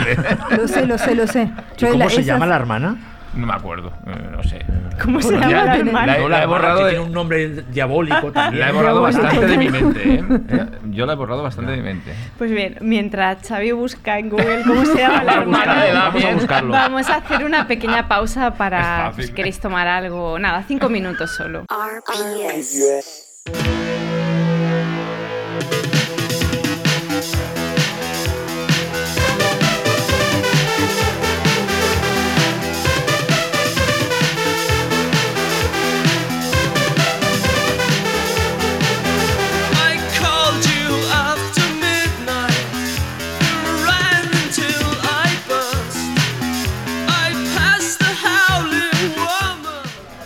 Pues seguimos con Mariana Enríquez. Eh, antes de seguir con la conversación, os voy a avisar que en los últimos 25 minutos o así vamos a abrir preguntas al público, por si os apetece preguntar algo, por si queréis ir ¿Pero queréis pensando. preguntarle cosas o Sí, no? Sí, no, hombre. ¿Sí? Claro, es imposible que no queráis preguntarle cosas a Mariana. O sea que ya podéis ir pensando en las preguntas que queréis hacer. Eh, y hay dos temas Esto, que... oye, Desi, esto te ha Sí. quedado muy de, de De presentadora profesional. Me ha quedado de no, profe de más presentadora que- profesional. Bueno, está bien, las dos cosas están bien en realidad. O sea que hay dos temas que, que me parecen interesantes y que ya han ido saliendo a lo largo de la, de la conversación. Uno, que yo empezaría por este, es esta que hablabas de, de- en esta descripción, por ejemplo, de toda esta sociedad secreta, de esta obsesión por explicar muy bien a los personajes, ¿no? Contar sus contradicciones, contar que no son de una pieza, es decir, o sea, que están llenos de matices, que están llenos de, de decisiones que ellos mismos se van cuestionando sobre la marcha. Es algo que está continuamente en tus libros, no solamente en la novela, sino también en muchos de los relatos. Y me gustaría un poco saber cómo trabajas esa dimensión de tus libros, ¿no? Porque realmente, y en este caso en concreto, de una forma egoísta, eh, mm, en el cine de terror, eh, quizá porque soy una chica, me obsesiona mucho ver cómo se habla de ciertos temas, uno de ellos es la maternidad, Mm. y de golpe me encuentro con un libro en el que se habla de maternidad también, pero se habla de paternidad Sí. y en unos términos interesantísimos, vamos a de golpe es como que me cruzó los cables porque no la había visto, en- ni la había visto en cine, ni recordaba ningún texto planteado desde el terror o la fantasía en la que hubiera ese planteamiento, ¿no? Entonces sería un poco una doble pregunta. La Sí. genérica sería cómo trabajas esta parte, ¿no? Más de, de cuidar a los personajes, de porque es una, realmente si no habéis leído la novela y la vais a leer o si la habéis leído, está llena de conflictos, es decir, y muchos tienen que ver con las relaciones familiares, con las relaciones afectivas, porque incluso la relación de Juan con sus parejas, ¿no? También es interés, Sí. chicos y chicas, también es muy interesante, o sea, hay todo un fondo emocional muy cuidado y psicológico que es muy llamativo, ¿no? Porque ya con todo el engranaje del fantástico, del terror, del misterio ya era suficiente y sin embargo está todo con ese fondo que a mí me parece espectacular. Y lo otro sería en concreto el tema este de la paternidad. Sí, bueno, los personajes yo los tengo muy claros en mi cabeza y convivo con ellos antes de, de llevarlos al papel. Em, entonces, son casi personas para mí. Y en el, en el y, y por eso son eh, tan personas tan completas, salvo que yo decida que algún personaje no lo sea, como el personaje de Mercedes que es un demonio y nada, es una psicópata y ya. Este, y tiene una pequeña, no tiene ninguna pequeña contradicción, o sea, ella disfruta absolutamente con eh, as- dañar a los demás. Em, pero salvo que quiera hacer así una cosa más unidimensional, digamos, ¿no? Como más, más de género, más duro. eh, en general, también por esto que estábamos hablando antes del, del realismo y de darle como una verosimilitud, para, digamos, para yo llevar un- una, una novela que va a empezar con un viaje por la carretera de un padre y un hijo y después uno se va enterando que ese padre es medium y después va a convocar a un demonio y después va a ir a una mansión en el medio de la selva y ahí va a ocurrir este ritual con la oscuridad que corta partes del cuerpo de la gente. Si ese personaje en ese viaje vos no lo conocés como a una persona, con sus conflictos, con sus deseos, con, con su dolor en, en este caso, y, y además está, está enfermo y con, con su vulnerabilidad y con su enojo por eso, eh, no me parece que el efecto sería el mismo. Con esto quiero decir rápidamente, a uno no le importa nada. Si no lo conoces, decir, bueno, es igual. ¿Qué me importa si no lo salva el chico? ¿Qué me importa si se muere él? ¿Qué me importa si este hombre o esta mujer que está enamorada de él lo pierde y sufre? Porque, porque te- no es una persona, tiene que ser una persona para vos. Y el tema del padre y del hijo, yo sinceramente lo tomé de la carretera de Cormac McCarthy. Ese fue el texto que cuando lo leí yo dije, ah, está, acá hay un hombre pensando en para qué tener un hijo, por qué traer un hijo a este un mundo, mundo sí. que se muere. Eh, no es más piadoso eliminar al hijo. Eh, que Juan decide que no. Y el, y el personaje de la carretera también. Pero además porque me interesaba el vínculo filial y hablar del vínculo filial porque estamos hablando de la herencia y de la sangre y de cómo se transmite no solo lo- lo- la, Lo la bueno. historia familiar y lo bueno o lo malo de la historia familiar, sino la historia en, en un sentido más amplio, ¿no? La, la- la- la- la historia de nuestros países y si, si es posible quebrar esa especie de repetición de la historia o si uno está condenado a, a- a repetirla. Y me parecía que si hacía una relación de madre-hijo o madre-hija, se iba a, a ir el relato hacia otro lado. Eh, La, la relación como pa- de- de- del padre y el hijo es em, Ulises y Telémaco. O sea, hay algo ahí del, del- del relato más clásico que le quita un montón de lecturas que yo personalmente en esta novela no quería que tuviera. Venía escribiendo hacia años de, de mujeres y del vínculo de las mujeres y del cuerpo de las mujeres y hubo un momento que dije, bueno, en, en este libro no tengo ganas de, explorar eso. Lo cual no quiere decir que no estuviese yo explorando mis propios miedos filiales, quiero decir, ¿no? O sea, mis propios miedos como, como, como, no madre, digamos, porque no soy madre. Em, y, y la complejidad de esa decisión también. Pero no quería explorarla de ninguna manera que se virara hacia lo autoficcional o autorreferencial. O sea, quería que fuese a través de un relato de un est- que tuviese una estructura mucho más clásica. Pero es interesante esto que dices de que son personajes que conviven contigo y que los conoces muy bien, porque en el caso de la novela eh, son personajes que te acompañan durante mucho tiempo, no solo porque Sí. sea un novelón, sino también porque, porque cubre distintas épocas, porque hace alusiones al pasado, eh, porque hay muchos personajes, pero es muy interesante cómo esto pasa también en tus relatos cortos, ¿no? Que de golpe eh, rompes esta idea, ¿no? Los relatos de Mariana son personajes muy complejos contados en muy poco espacio, ¿no? O sea, la sensación de que en ningún momento son Y simplemente que esto. suelen estar en situaciones muy complicadas. Claro, y, Sí. y muy bien contados. Emocionalmente, ¿eh? Mm. También. Sí, sí, sí, sí. Depresión, relaciones tóxicas. Sí, es un poco más, más de trazo, ¿no? En, en- un cuento, pero, pero, pero me interesa que los personajes sean complejos. Hay como otra idea así, un poco fijada en piedra, que, en la que yo no creo tanto tampoco, que es que la novela es de los personajes y el cuento es de las ideas, ¿no? Como que una buena idea hace un cuento y que no hace falta desarrollar un personaje. No lo sé. Depende. El Aleph no lo necesita. Eh, a otros sí. De- es depende. De- de- de- de- depende el, el cuento. Yo, digamos, eh, en lo que puedo trato de, de, de todas estas, est- est- est- estas cuestiones, cuestionarlas. Digamos. Claro. un, un poco. Y cuestionarlas desde, desde lo narrativo. Si después no funciona, no pasa nada. Es un cuento que no está bueno, está lleno de cuentos horribles. Ujú. No, no, no, no, no es un problema. El próximo puede estar mejor.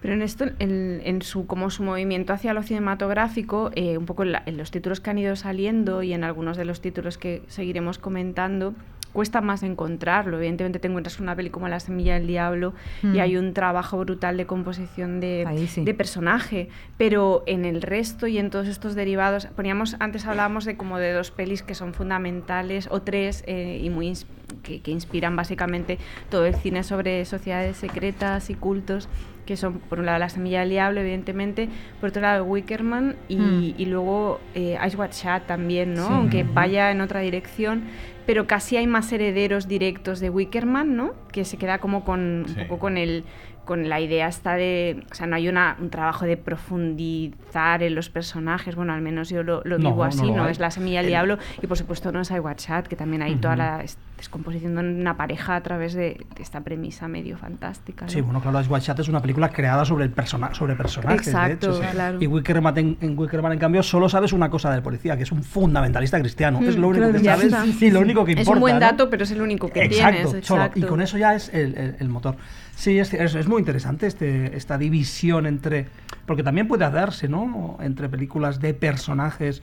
O películas de terror de personajes y películas de terror de ideas, ¿no? Y Sí. bueno, a veces, como, A veces como muy bien dice Mariana, a veces funciona, a veces no. Y muchas veces este estudio de personaje no es el personaje que activa el terror o el horror, sino cómo recibe la persona normal y corriente esa explosión de horror. ¿no? A- Hablábamos de True Detective antes y es como quien investiga no puede entender los límites de la maldad o Mm. quien investiga no puede entender, o sea, al final está, eh, en realidad los personajes están en la misma posición que el espectador, ¿no? que es el que se sorprende ante el horror, pero no el que lo genera. ¿no?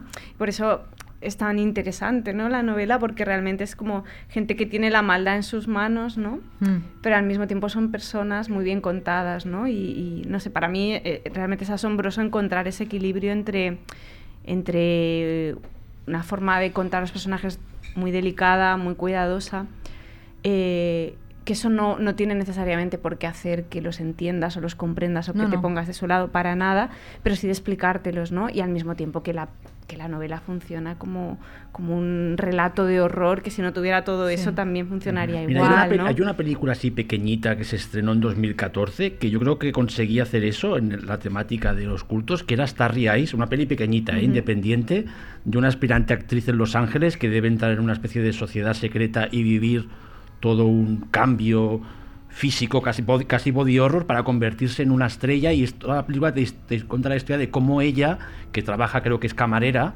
tiene, es cómo tiene que hacer el cambio este de mente para decir, sí, estoy dispuesta a entrar en la sociedad secreta en el culto, pasar esta transformación y triunfar en el cine, que yo creo que es muy reivindicable. Esta riáis en este en este aspecto. No sé si os, os gustó o no la A mí me encanta, sí. La, la programamos.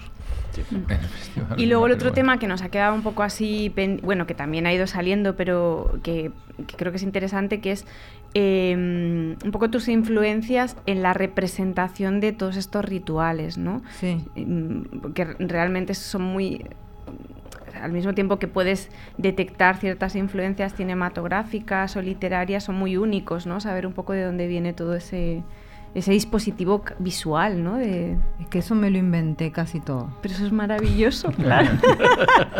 Eso, Eso es una No, maravilla, de eso se claro. trata, ¿no? Crear un mundo propio, una Exacto. mitología propia. Y donde Sí. estamos huérfanos de eso. Ujú. O sea, realmente esta idea de la puerta abierta a, a otro mundo. No, crear mundos, la- crear mundos, es sí, que sí, de realmente ficción. ci- o sea, insisto en que estamos más centrados en, en la convivencia con el horror, o sea, en cómo se recibe, que en describir ese horror. Y el, y el 80% del cine fantástico contemporáneo va más por ahí que por lo otro, ¿no? De hacer el ejercicio de Sí. describir. eh, Hay, hay partes en, en la novela que ellos cuando están en, en- en- Inglaterra en los años 60, yo quería que fuese filo psicodélico eso, ¿no?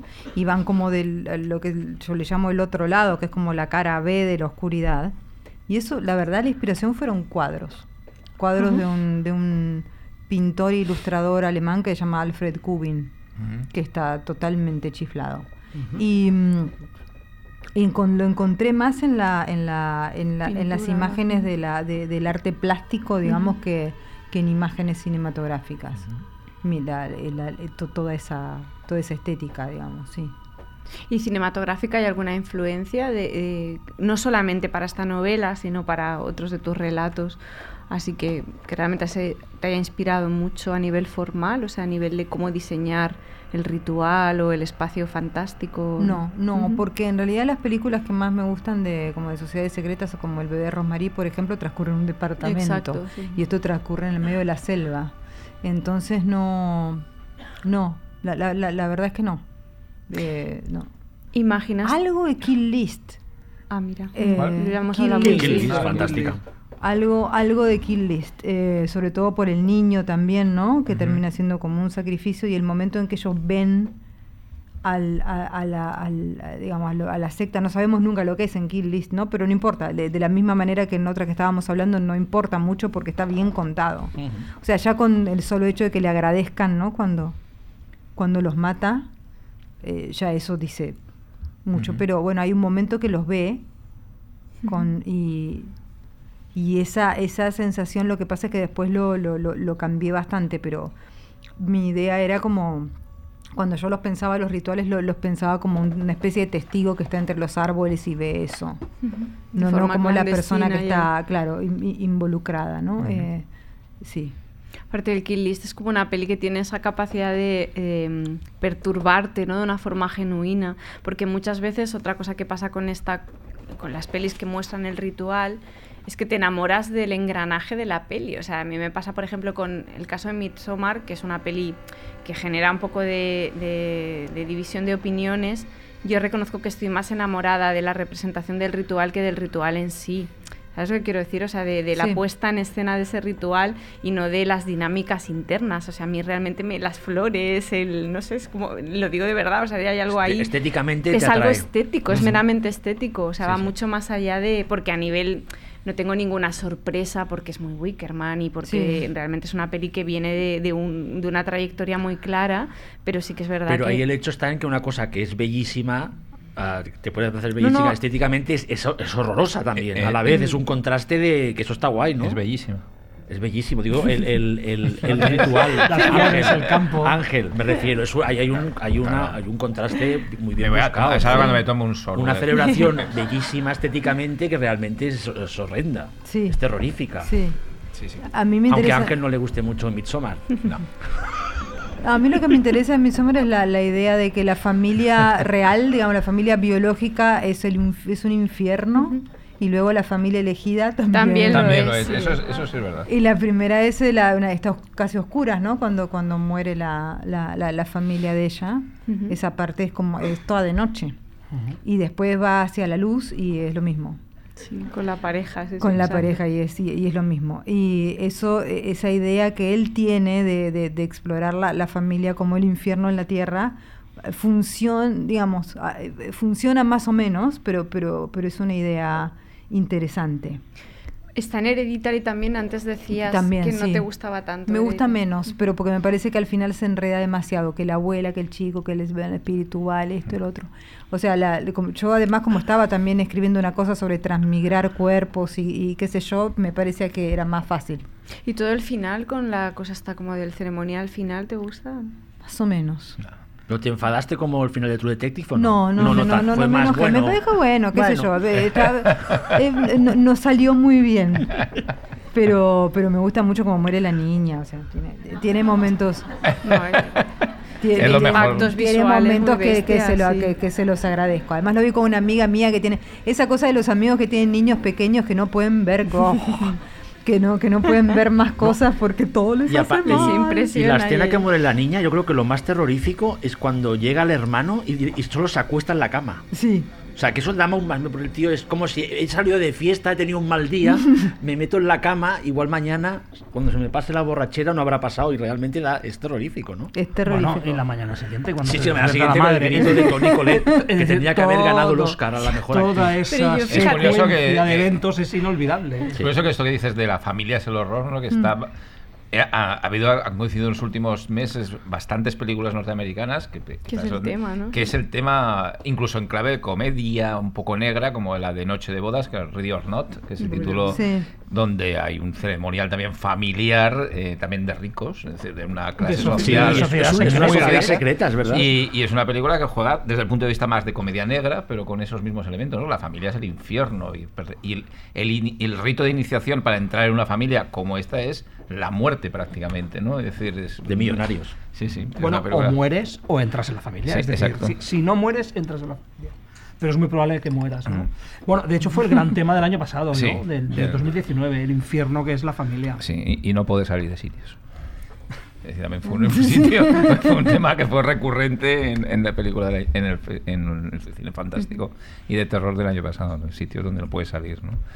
Pero a mí fíjate que Hereditary plantea una cosa que está también en el libro que me parece que está muy bien explicado, que es lo de la herencia, ¿no? Lo de no Sí, poder sí. huir de, de donde vienes, Sí. por mucho que intentes ir en contra de eso, ¿no? Como Sí. que tiene que ver con la maldad, ¿no? Que se cuela ahí en la familia y que... No, a mí esa idea me Mm. encanta. Lo que me pasa es eh, que para mí es un problema de desarrollo, es un Sí, problema narrativo que empieza como, todo. bueno, y el desenlace y esto, eh, se empieza a ver, es muy poca gente y lo que te empieza a pasar que eso es un problema narrativo, es que parece que hubiese un montón.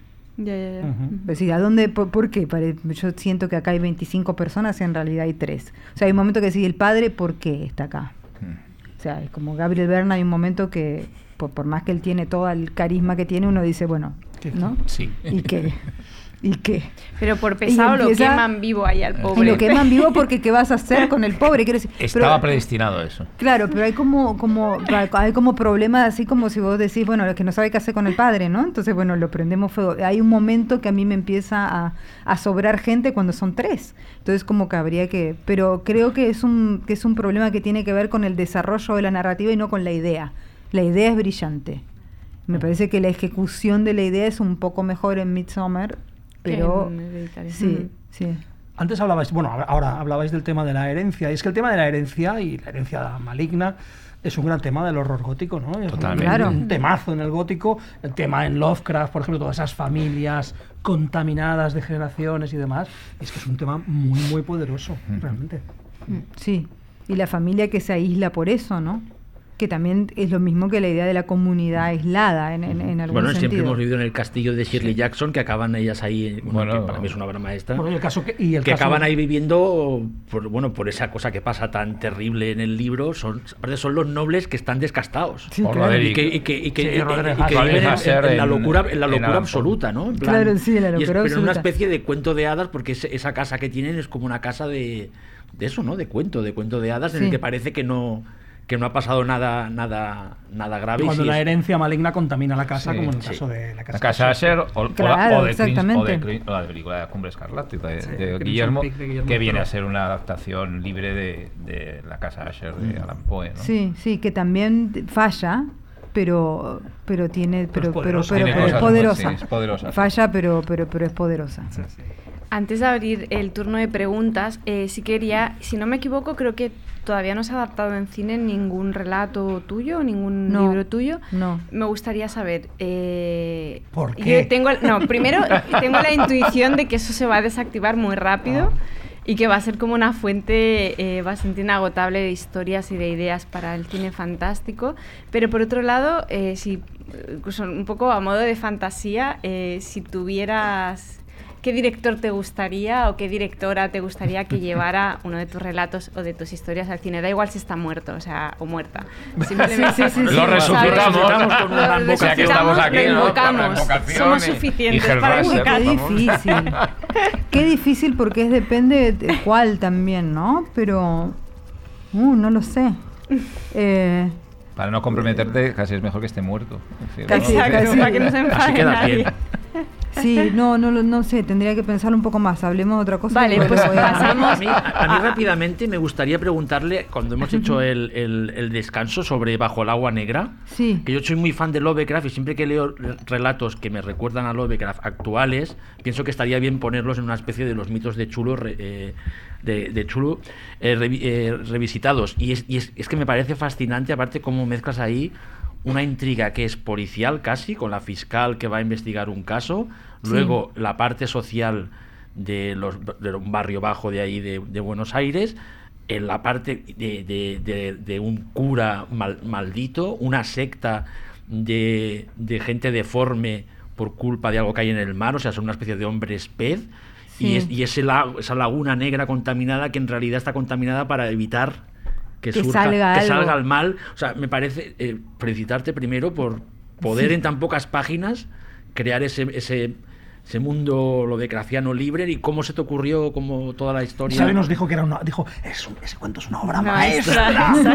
exacto. Yo quería hacer un cuento Lovecraftiano que el- la persona que no tuviera idea de lo Lovecraftiano, o sea, hay algunas pistas para, para, para el fan muy obvias, pero muy obvias, digo, está el alfabeto, está el cura, y la invocación ese- esa la rara, ese- ese en- invocación, o sea, en mayúsculas. Sí, hay cosas que, que son así. Pero que una persona que no supiera nada de eso lo pudiera leer como un cuento de horror social. Entonces yo me, me pregunté, ¿se puede agarrar a la mitología de, de- de Lovecraft y ponerlo en un cuento de horror social? O sea, ponerlo... eh, porque ese, esa laguna negra, ese río, es un río que existe en, en- en Argentina, es un río que está contaminado hace 100 años y que es negro. Y yo le tenía terror cuando era chica. Y para mí era... Y el crimen de esos chicos, eh, lo- los chicos que mueren en el, en el cuento en Bajo el Agua Negra, los mata un policía que los obliga a, a cruzar ese río contaminado que casi no es agua, ¿no? Que es una especie de lodo, aceite, sangre, porque ahí están todos los mataderos de, de las vacas.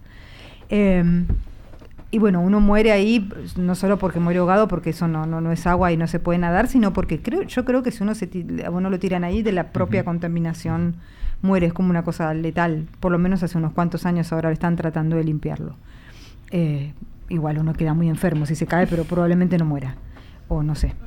La cuestión es que, eh, digamos, es un río que está muerto literalmente porque no tiene oxígeno. O sea, cuando lo exa- examinan el agua, el agua no, no tiene oxígeno y no puede tener vida de ninguna manera. Entonces esa idea del dios muerto durmiendo debajo del agua era algo que cuando yo cruzaba el riachuelo que tiene un puente para ir desde Buenos Aires hasta decía yo que esto es totalmente Lovecraft. Pero claro, de los dos lados de la, de- de- del río hay dos villas miseria, como le decimos nosotros, y yo pensaba, bueno, ¿cómo hago para ubicar esto y este crimen de los policías que mandaron a los chicos a hacer eso? Es un crimen real.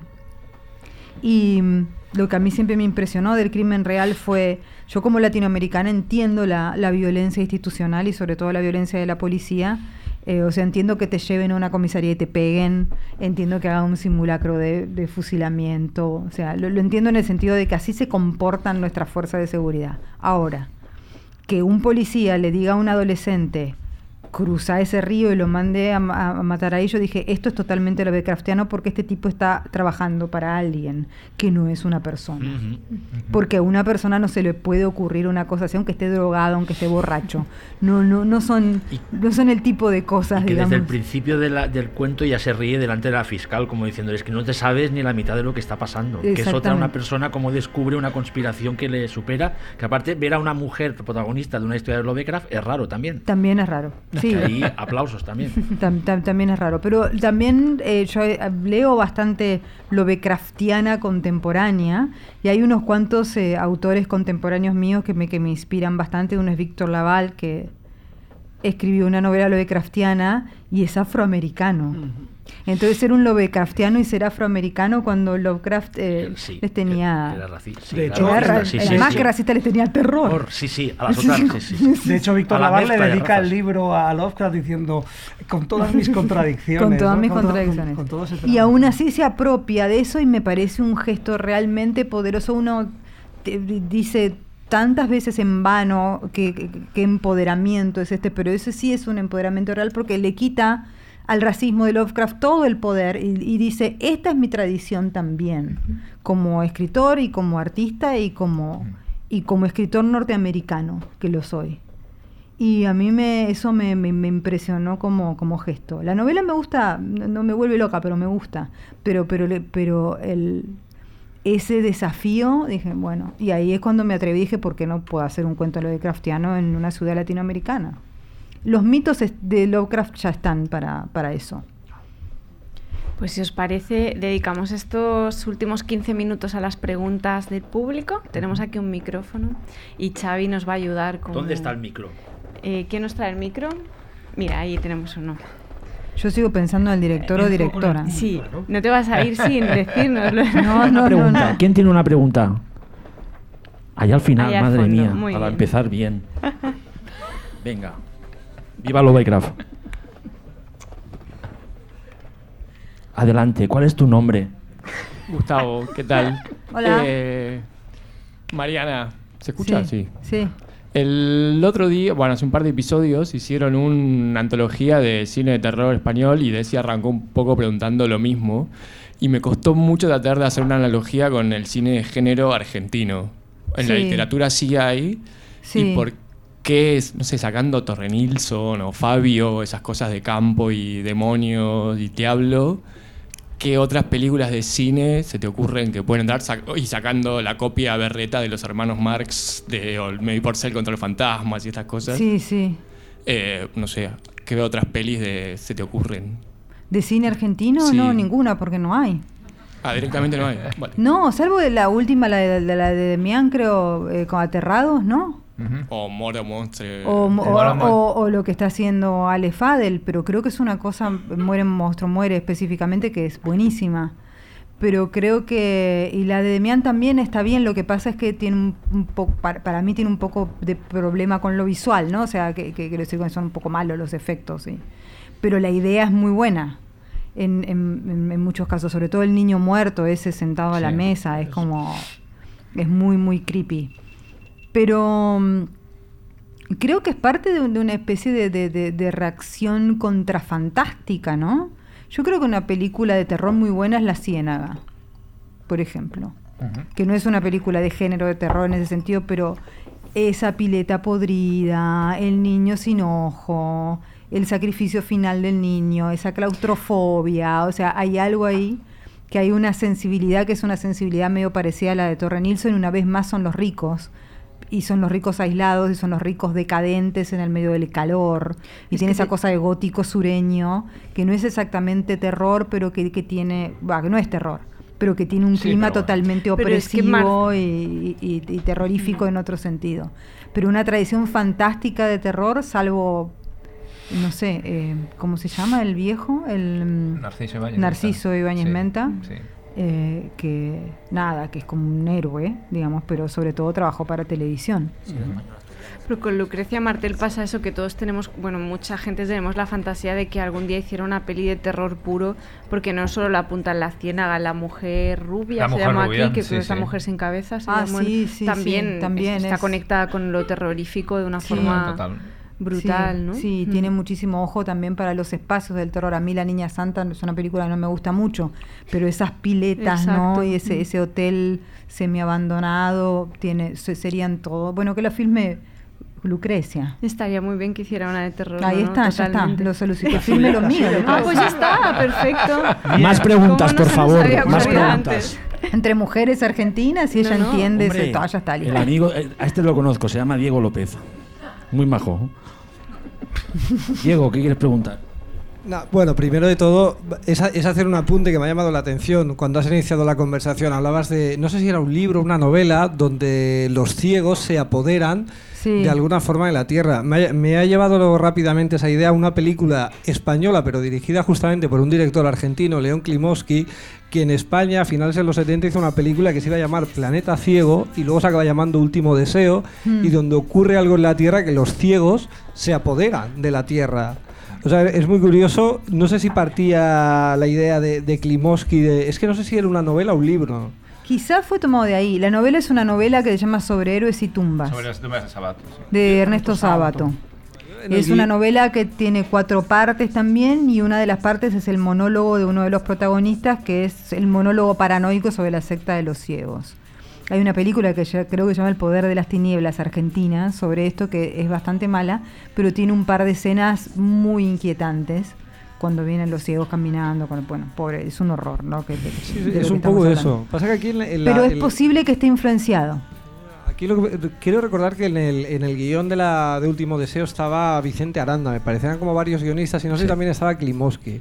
Y es un poco eso, hay como una especie de extraño apocalipsis y los, los ciegos se, bueno, se, se quedan con la tierra. Esto de- lo que se trata es que él descubre la secta. O sea, él empieza a observar a los ciegos que piden por la calle y se empieza a poner paranoico. Es el monólogo de un paranoico. Y cree que eso, que lo están persiguiendo, que, es que, que podrían ser parte de una secta, y los empieza a investigar y, y lo es. O sea, es como la pesadilla del paranoico, ¿no? Confirmar que esa locura Sí. que uno está que, que uno está creyendo es, es así. Pero quizá haya una influencia, porque fue sobre todo en los 70 cuando todavía eso se podía hacer con, con menos consecuencias de lo que podría tener ahora. No sé si hay alguna Más pregunta preguntas, más preguntas, aprovechar. Más. Aquí hay un chico ¿Dónde, de dónde? rojo aquí. Ah, vale, espera.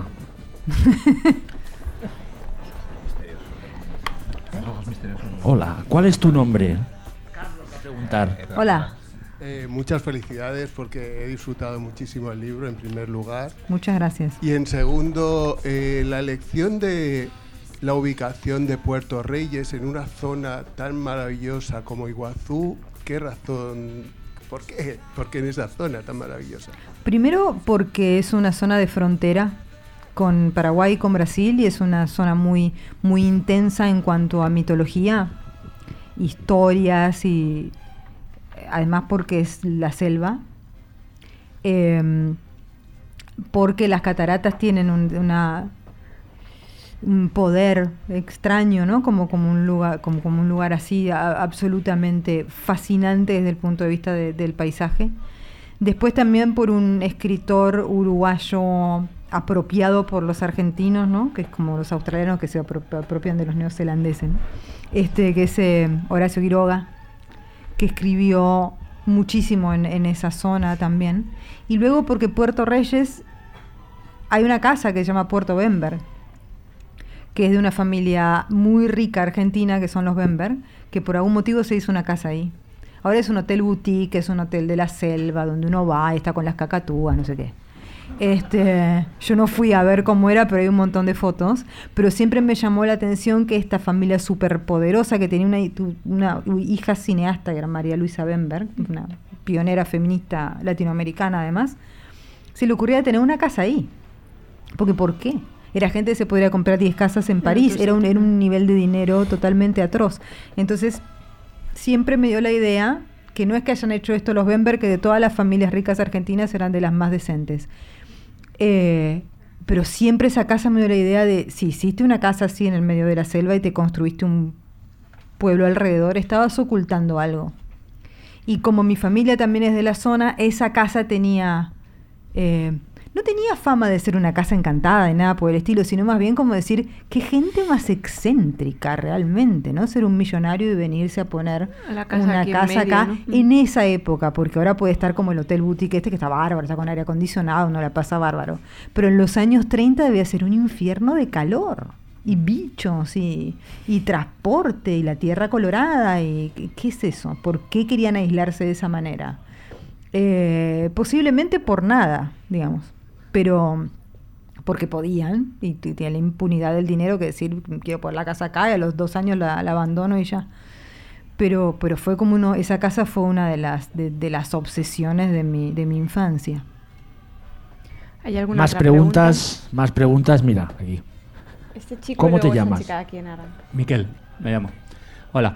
Hola. Eh, yo tenía curiosidad por saber, porque esta es una novela larga, densa, que además ah, va mutando hasta donde he leído porque no la he terminado todavía, ah, y me imagino que a medida que la ibas escribiendo, también has ido escribiendo relatos. Entonces me interesaba hasta qué punto hay una influencia entre los relatos que escribes al mismo tiempo que haces la Sí. novela y el escribir esa novela. ¿Hasta qué punto hay un tráfico de ideas más o menos bidireccional entre los dos o no lo hay? Es que cuando la, escribí la novela no escribí relatos casi. Vale.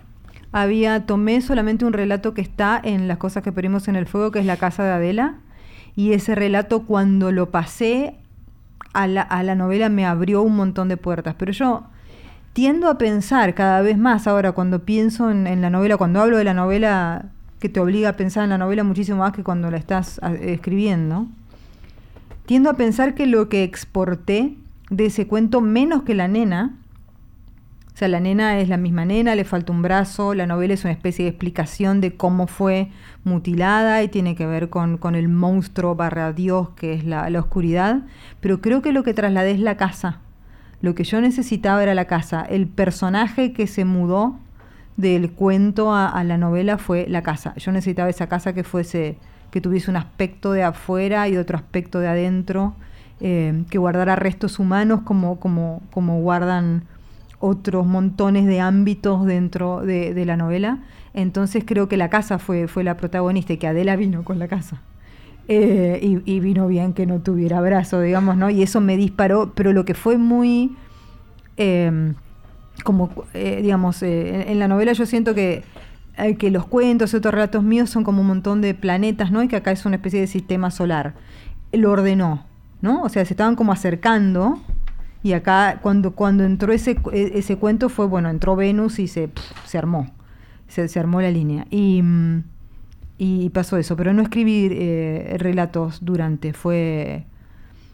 eh, creo que el libro de cuentos se publicó en el 2016 y no, no escribí ningún cuento desde, desde entonces y me dediqué casi exclusivamente a la novela y, y lo que escribí era no ficción, porque, porque todo se contaminaba demasiado.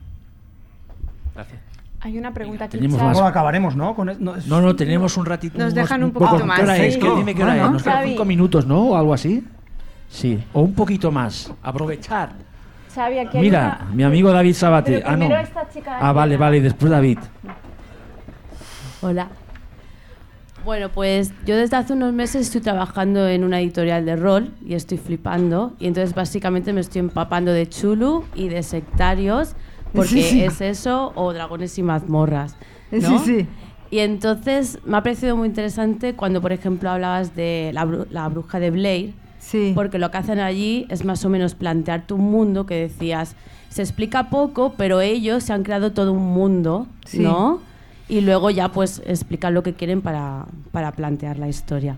Ellos plantean un mundo y, y luego te plantean una pequeña aventura más o menos grande para que tú la, la juegues.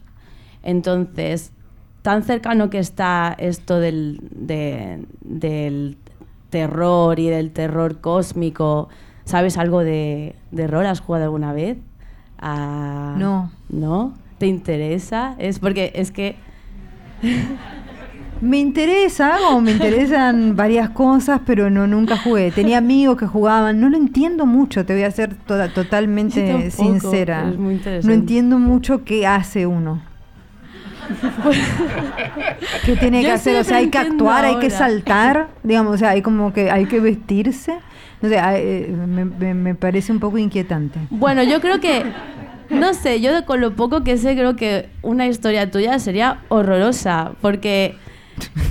por- no, no, no, pero en el buen sentido. Sí, sí, sí, siempre Claro. es en el buen sentido eso. Porque, o sea, leerte da miedo, pero vivirlo, lo que tú escribes, Sí. Puede dar muchísimo más miedo, ¿no? Al final es como...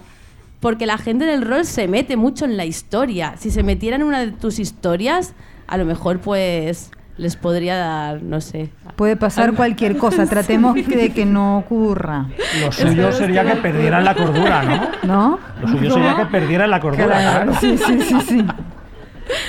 Bueno, solamente. Bueno, gracias. Gracias.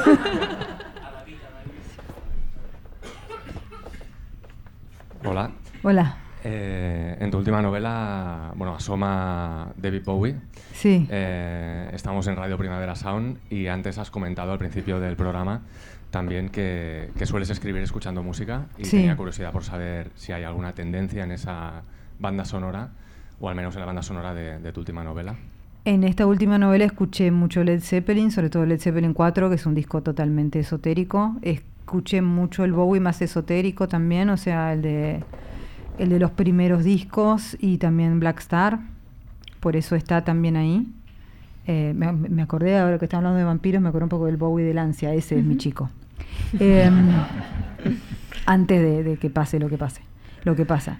Eh, eh, escuché, bueno, hay dos citas muy obvias para el, el- el fan como de, de- de ciertas bandas. La última parte se llama Las flores negras, negras que crecen en el cielo, que es una traducción de un- una canción de Manic Street Preachers, que está puesto solamente porque me gusta y porque soy fan de Manic Street Preachers. Y la tercera parte se llama Círculos de Tiza, que es una canción de Sued. Toda, toda una línea, eh, eh, digamos, de rock británico, pero que tiene su lado político, su lado urbano, su lado eh, andrógino. Entonces le- eh, escuchaba mucho, mucho eso. Los Stones de los 60 también, pero, pero eh, Banquete de Pordioseros, o sea, como esos discos, esa, esa- última época, ¿no? También un poco. Em, y sí, no, no, no, no, no tanto contemporáneo, ¿no? Porque eh, escuchaba como la música de la época que estaba ocurriendo. Necesitaba bastante eso. Y, y un poco de industrial, muy Neubauten, Mueran Humanos, Swans, como, como esa música real- realmente ocultista, mala onda, ¿no? Em, un poco de Slayer, un poco de un poco de black metal en algunas partes, pero eso más bien para ponerme en clima. Las otras eran como la música que escuchaba la gente que estaba ahí. O sea, eh, Gas- Gaspar, joven, escucha a los Manix, escucha a Suede, escucha a Jesus and Mary Chain, o sea, ese es como, como su mundo. Eh, su mamá es, de- tiene sexo con Bowie y, y escucha a Led Zeppelin y tienen los discos de Zeppelin y, y- y eso. Pero a veces el clima era mayhem, ¿no? Entonces, ¡ah! como, eh, eso. Sí. Bueno, Mariana, te fuiste a buscar de gira con a, a seguir a Suede de gira, ¿no? El año pasado. El Cuatro año pasado. conciertos seguidos. Cuéntaselo a la gente. Porque sé que es una experiencia que nos lo has contado antes eh, Sí. ahí Bueno, en la sala hice- Fassbinder, que fue muy... lo- mm, te cansaste. Hice, hice lo que no pude hacer de joven. O sea, era mi banda favorita cuando yo era joven. A los Manix los pude ir a ver en el 2001 a Cuba. Eh, el diciembre de 2001 hubo una crisis en la Argentina donde nos quedamos sin dinero literal. O sea, de verdad, eh, eh, eh, comprábamos cosas con trueque. Eh, no estoy exagerando, lo si, si hay gente muy joven lo puede googlear. Eh, y yo me gasté los últimos dólares de todos en ir a ver a En los. Manic Street Preachers a Cuba. Por suerte me vine con un novio, porque de lo contrario, uy, alemán, pero bueno. Pero fue, fue, fue un show muy impactante con Fidel Castro presente y todo, y toda una, una- una cuestión. Pero Sued, que era mi otra banda favorita, no, no, no la pude ver nunca. Entonces lo que hice fue terminar la novela. La realidad fue esta, la verdad, como para otra confesión. Terminé la novela, la presenté al premio y dije, me voy a ver a Sued. Porque sí. Me lo Eh, merezco, Y ¿no? me lo merezco. Entonces los vi en Southampton, los vi en Brighton, los vi en, en- en Cambridge. En Cambridge ocurrió una cosa rarísima, y terminamos todos arriba del escenario y hay un video que no lo van a encontrar en YouTube, pero está. Donde hay una parte que estaba Brett Anderson dándole la- la- el micrófono a, la gente para que cante. No me lo dio a mí, eh, pero un- había otra persona ahí que le estaba pasando el micrófono y se me ve a mí diciendo, es muy vergonzoso. Y se ve eso. Yo, Brett Anderson es objetivamente un hombre muy atractivo, pero no era cuando yo era chica el hombre de mi vida. El hombre de mi vida cuando yo era chica era Neil, el tecladista. Y hay otra parte de ese mismo video de YouTube donde a mí se me ve así. Y ese pobre hombre siendo acosado en vivo por una loca. O sea, la prota del vídeo eres tú. No, ¿lo ves por yo me estoy viendo, pasan otro montón de cosas en el video que son bastante más interesantes, pero yo me miré a mí para ver qué hice, porque yo como subí al escenario no fui consciente de nada, de lo que estaba pasando, y además yo decía todo el tiempo era, tengo 45 años, es un papelón, tengo 45 años, me tengo que bajar y, y todo eso, pero estuvo muy bien. Quedé destrozada, quedé cansada, eh, eh, eh, ¿cómo se llama? Air France me perdió el... No, Vueling, que Air France, los odio. Me perdieron Los, el equipaje. los odiamos todos, ¿eh? Me perdieron el equipaje en Inglaterra. Yo tenía una camperita. Por suerte me. Una chaquetita espantosa. Bueno, por suerte mis amigos, una millonaria singapuresa que también venía a, a ver a la banda y me, me prestó. Pues valió la pena ir tan tarde a verlos, ¿no? Valió la pena ir tan, tan, de, eh, tan tarde a verlos. Mi chico cree que estoy en una crisis de la mediana edad. Es probable que tenga razón, pero por ahora es divertida. Yo quiero ver el vídeo de YouTube, ¿eh? lo vamos a poner como prolongación del podcast. Hay un montón, hay un montón, entonces eh, ojalá no lo encuentren nunca, pero está. Está muy bien. Sí. No sé si da tiempo a una última pregunta. No sé si alguien. Una más. Una más, va. ¿Quién será el afortunado? Aquí, afortunada. Afortunada. Toma. Hola. Hola. ¿Qué tal? ¿Qué Tengo tal? una preguntilla. Em, obviamente todos, bueno, mucha gente de aquí habrá escuchado, habrá leído los, los dos libros de relatos, pero Sí. siento curiosidad por cuántos relatos realmente has escrito y si hay muchos que hayan quedado por publicar. ¿Sabes que no?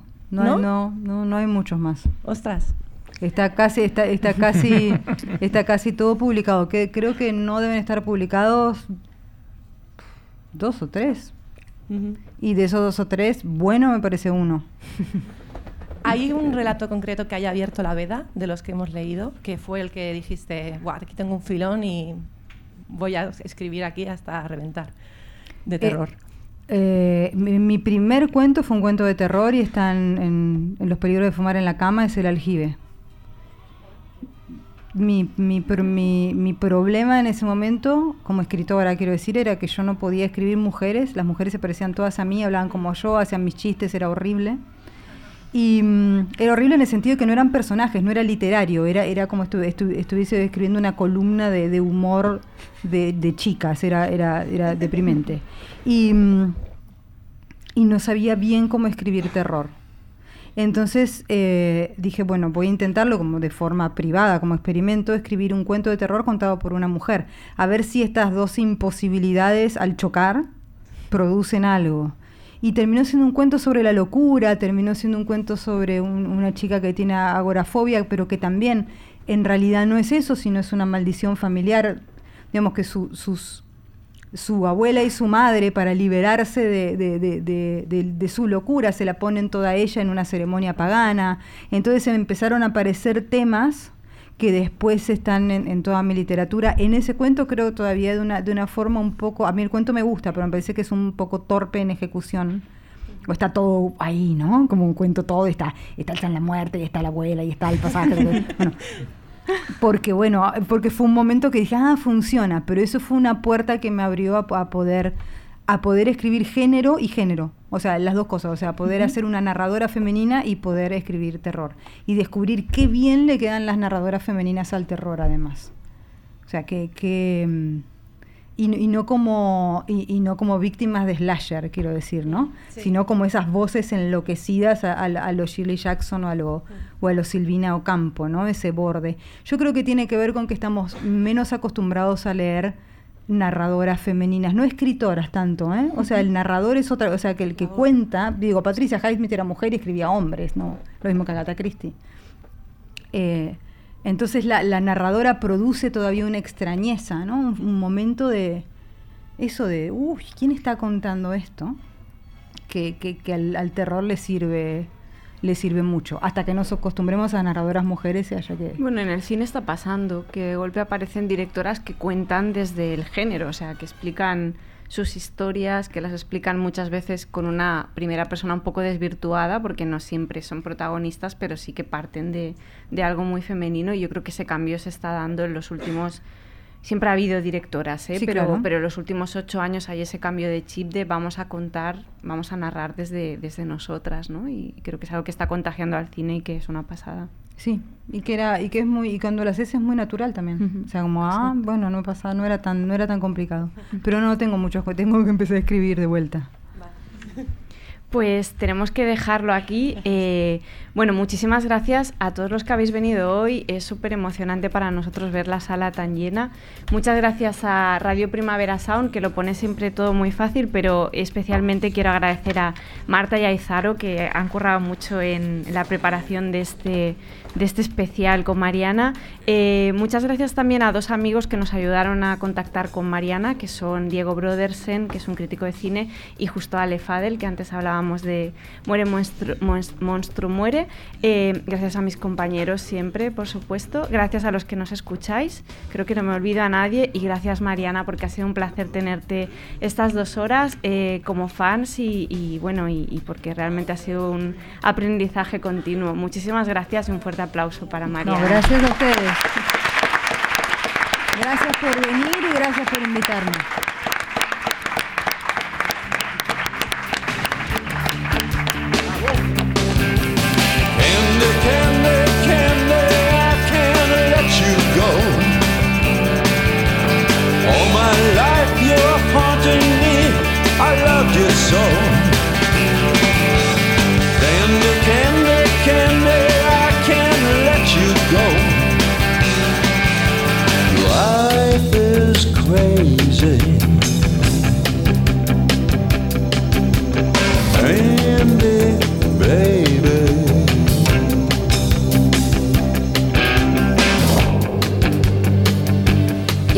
hurt me real bad when you left.